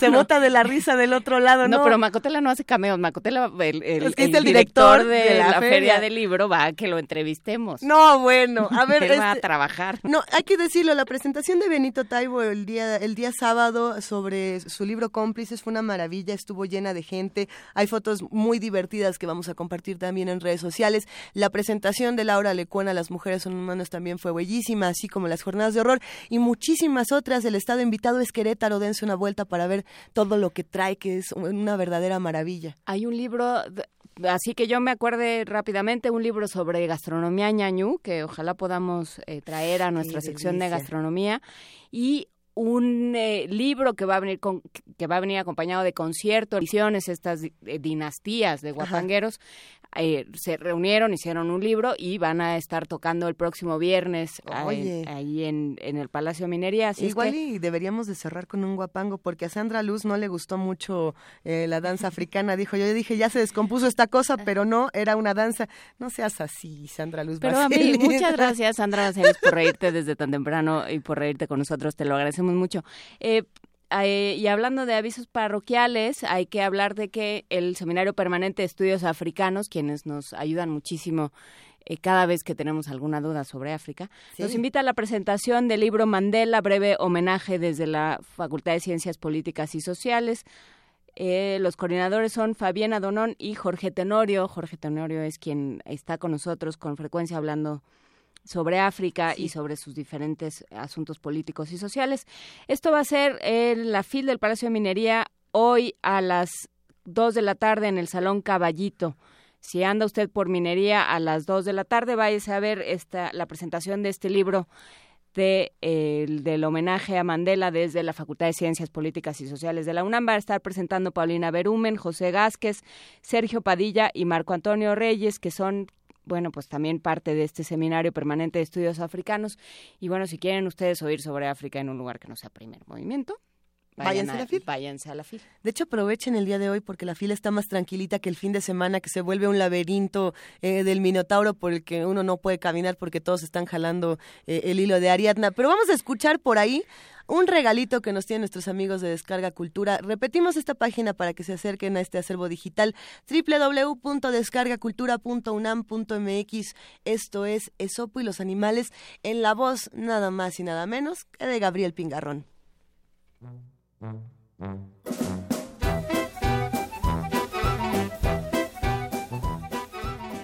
Esopo y los animales. José Joaquín Fernández de Lizardi.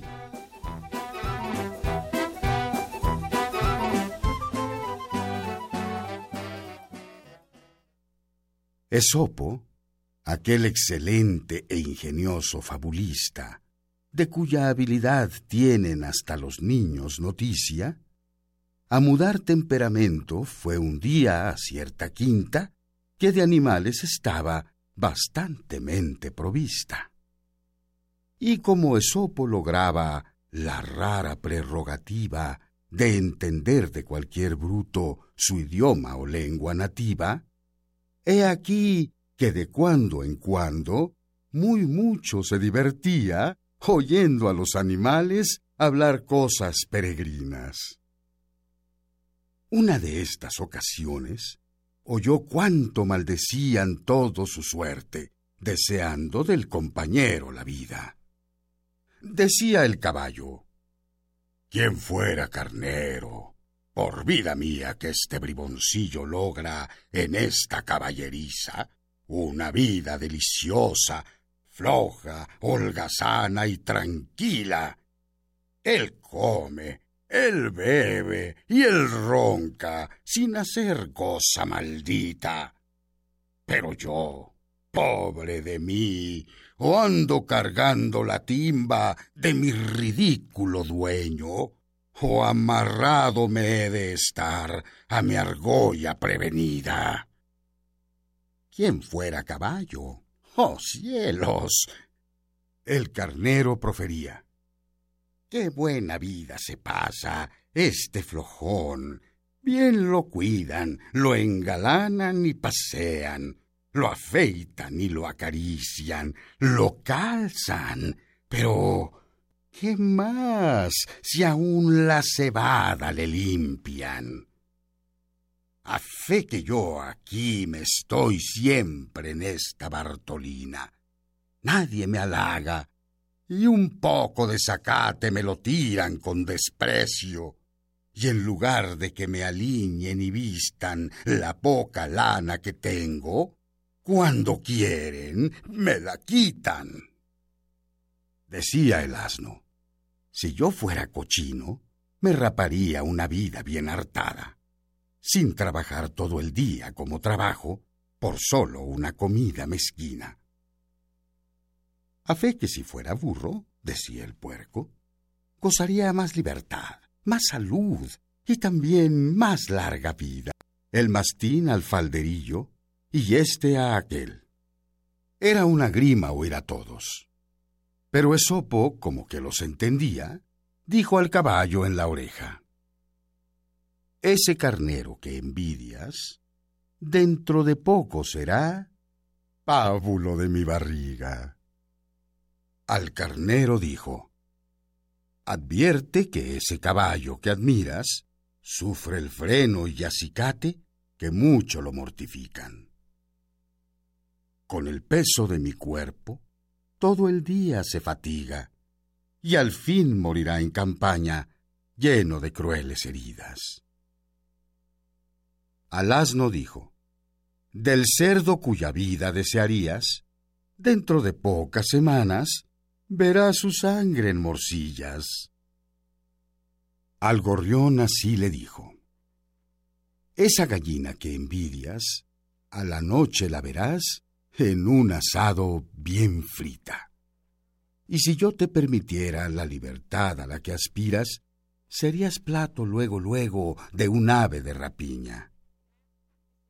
Hacia cada uno en secreto la suerte que correrían les reveló y a su tiempo a todos juntos les brinda, con que si querían trocar el estado que tenían con el de sus compañeros, se los facilitaría. Todos callaron. Ninguno desde entonces solicita trocar con otro su suerte, y contentos hasta el día con la suya, viven libres de temores y de envidias. Así el hombre viviera si la suerte que envidia conociera.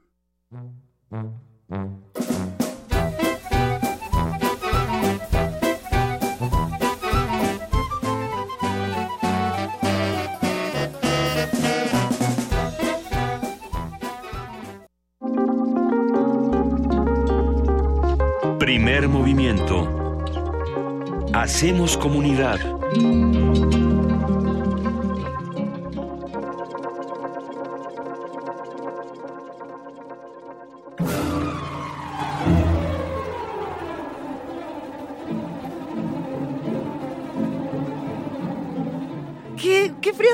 ¿En qué momento pasó? ¿Cómo, ¿Cómo llegaste hasta aquí? Qué gusto. Hola, ¿qué tal? Muy buen día.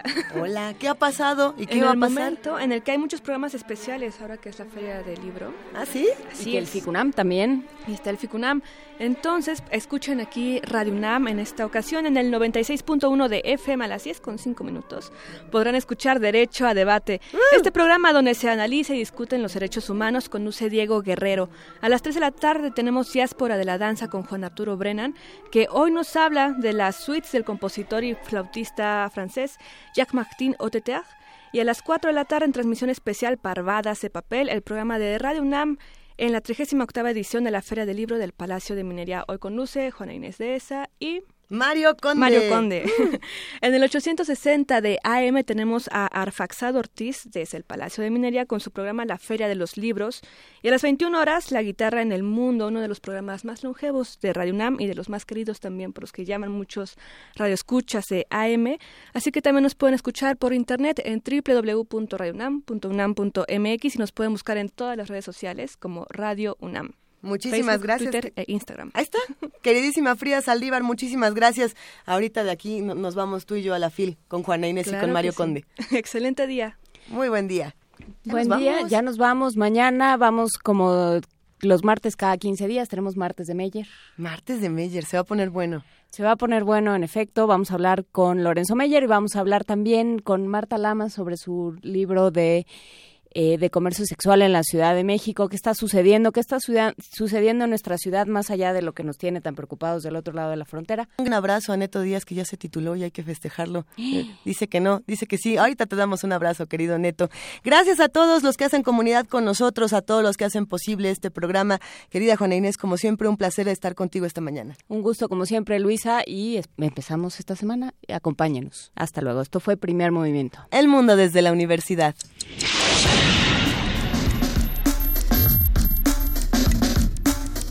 Radio UNAM presentó Primer Movimiento. El mundo desde la universidad.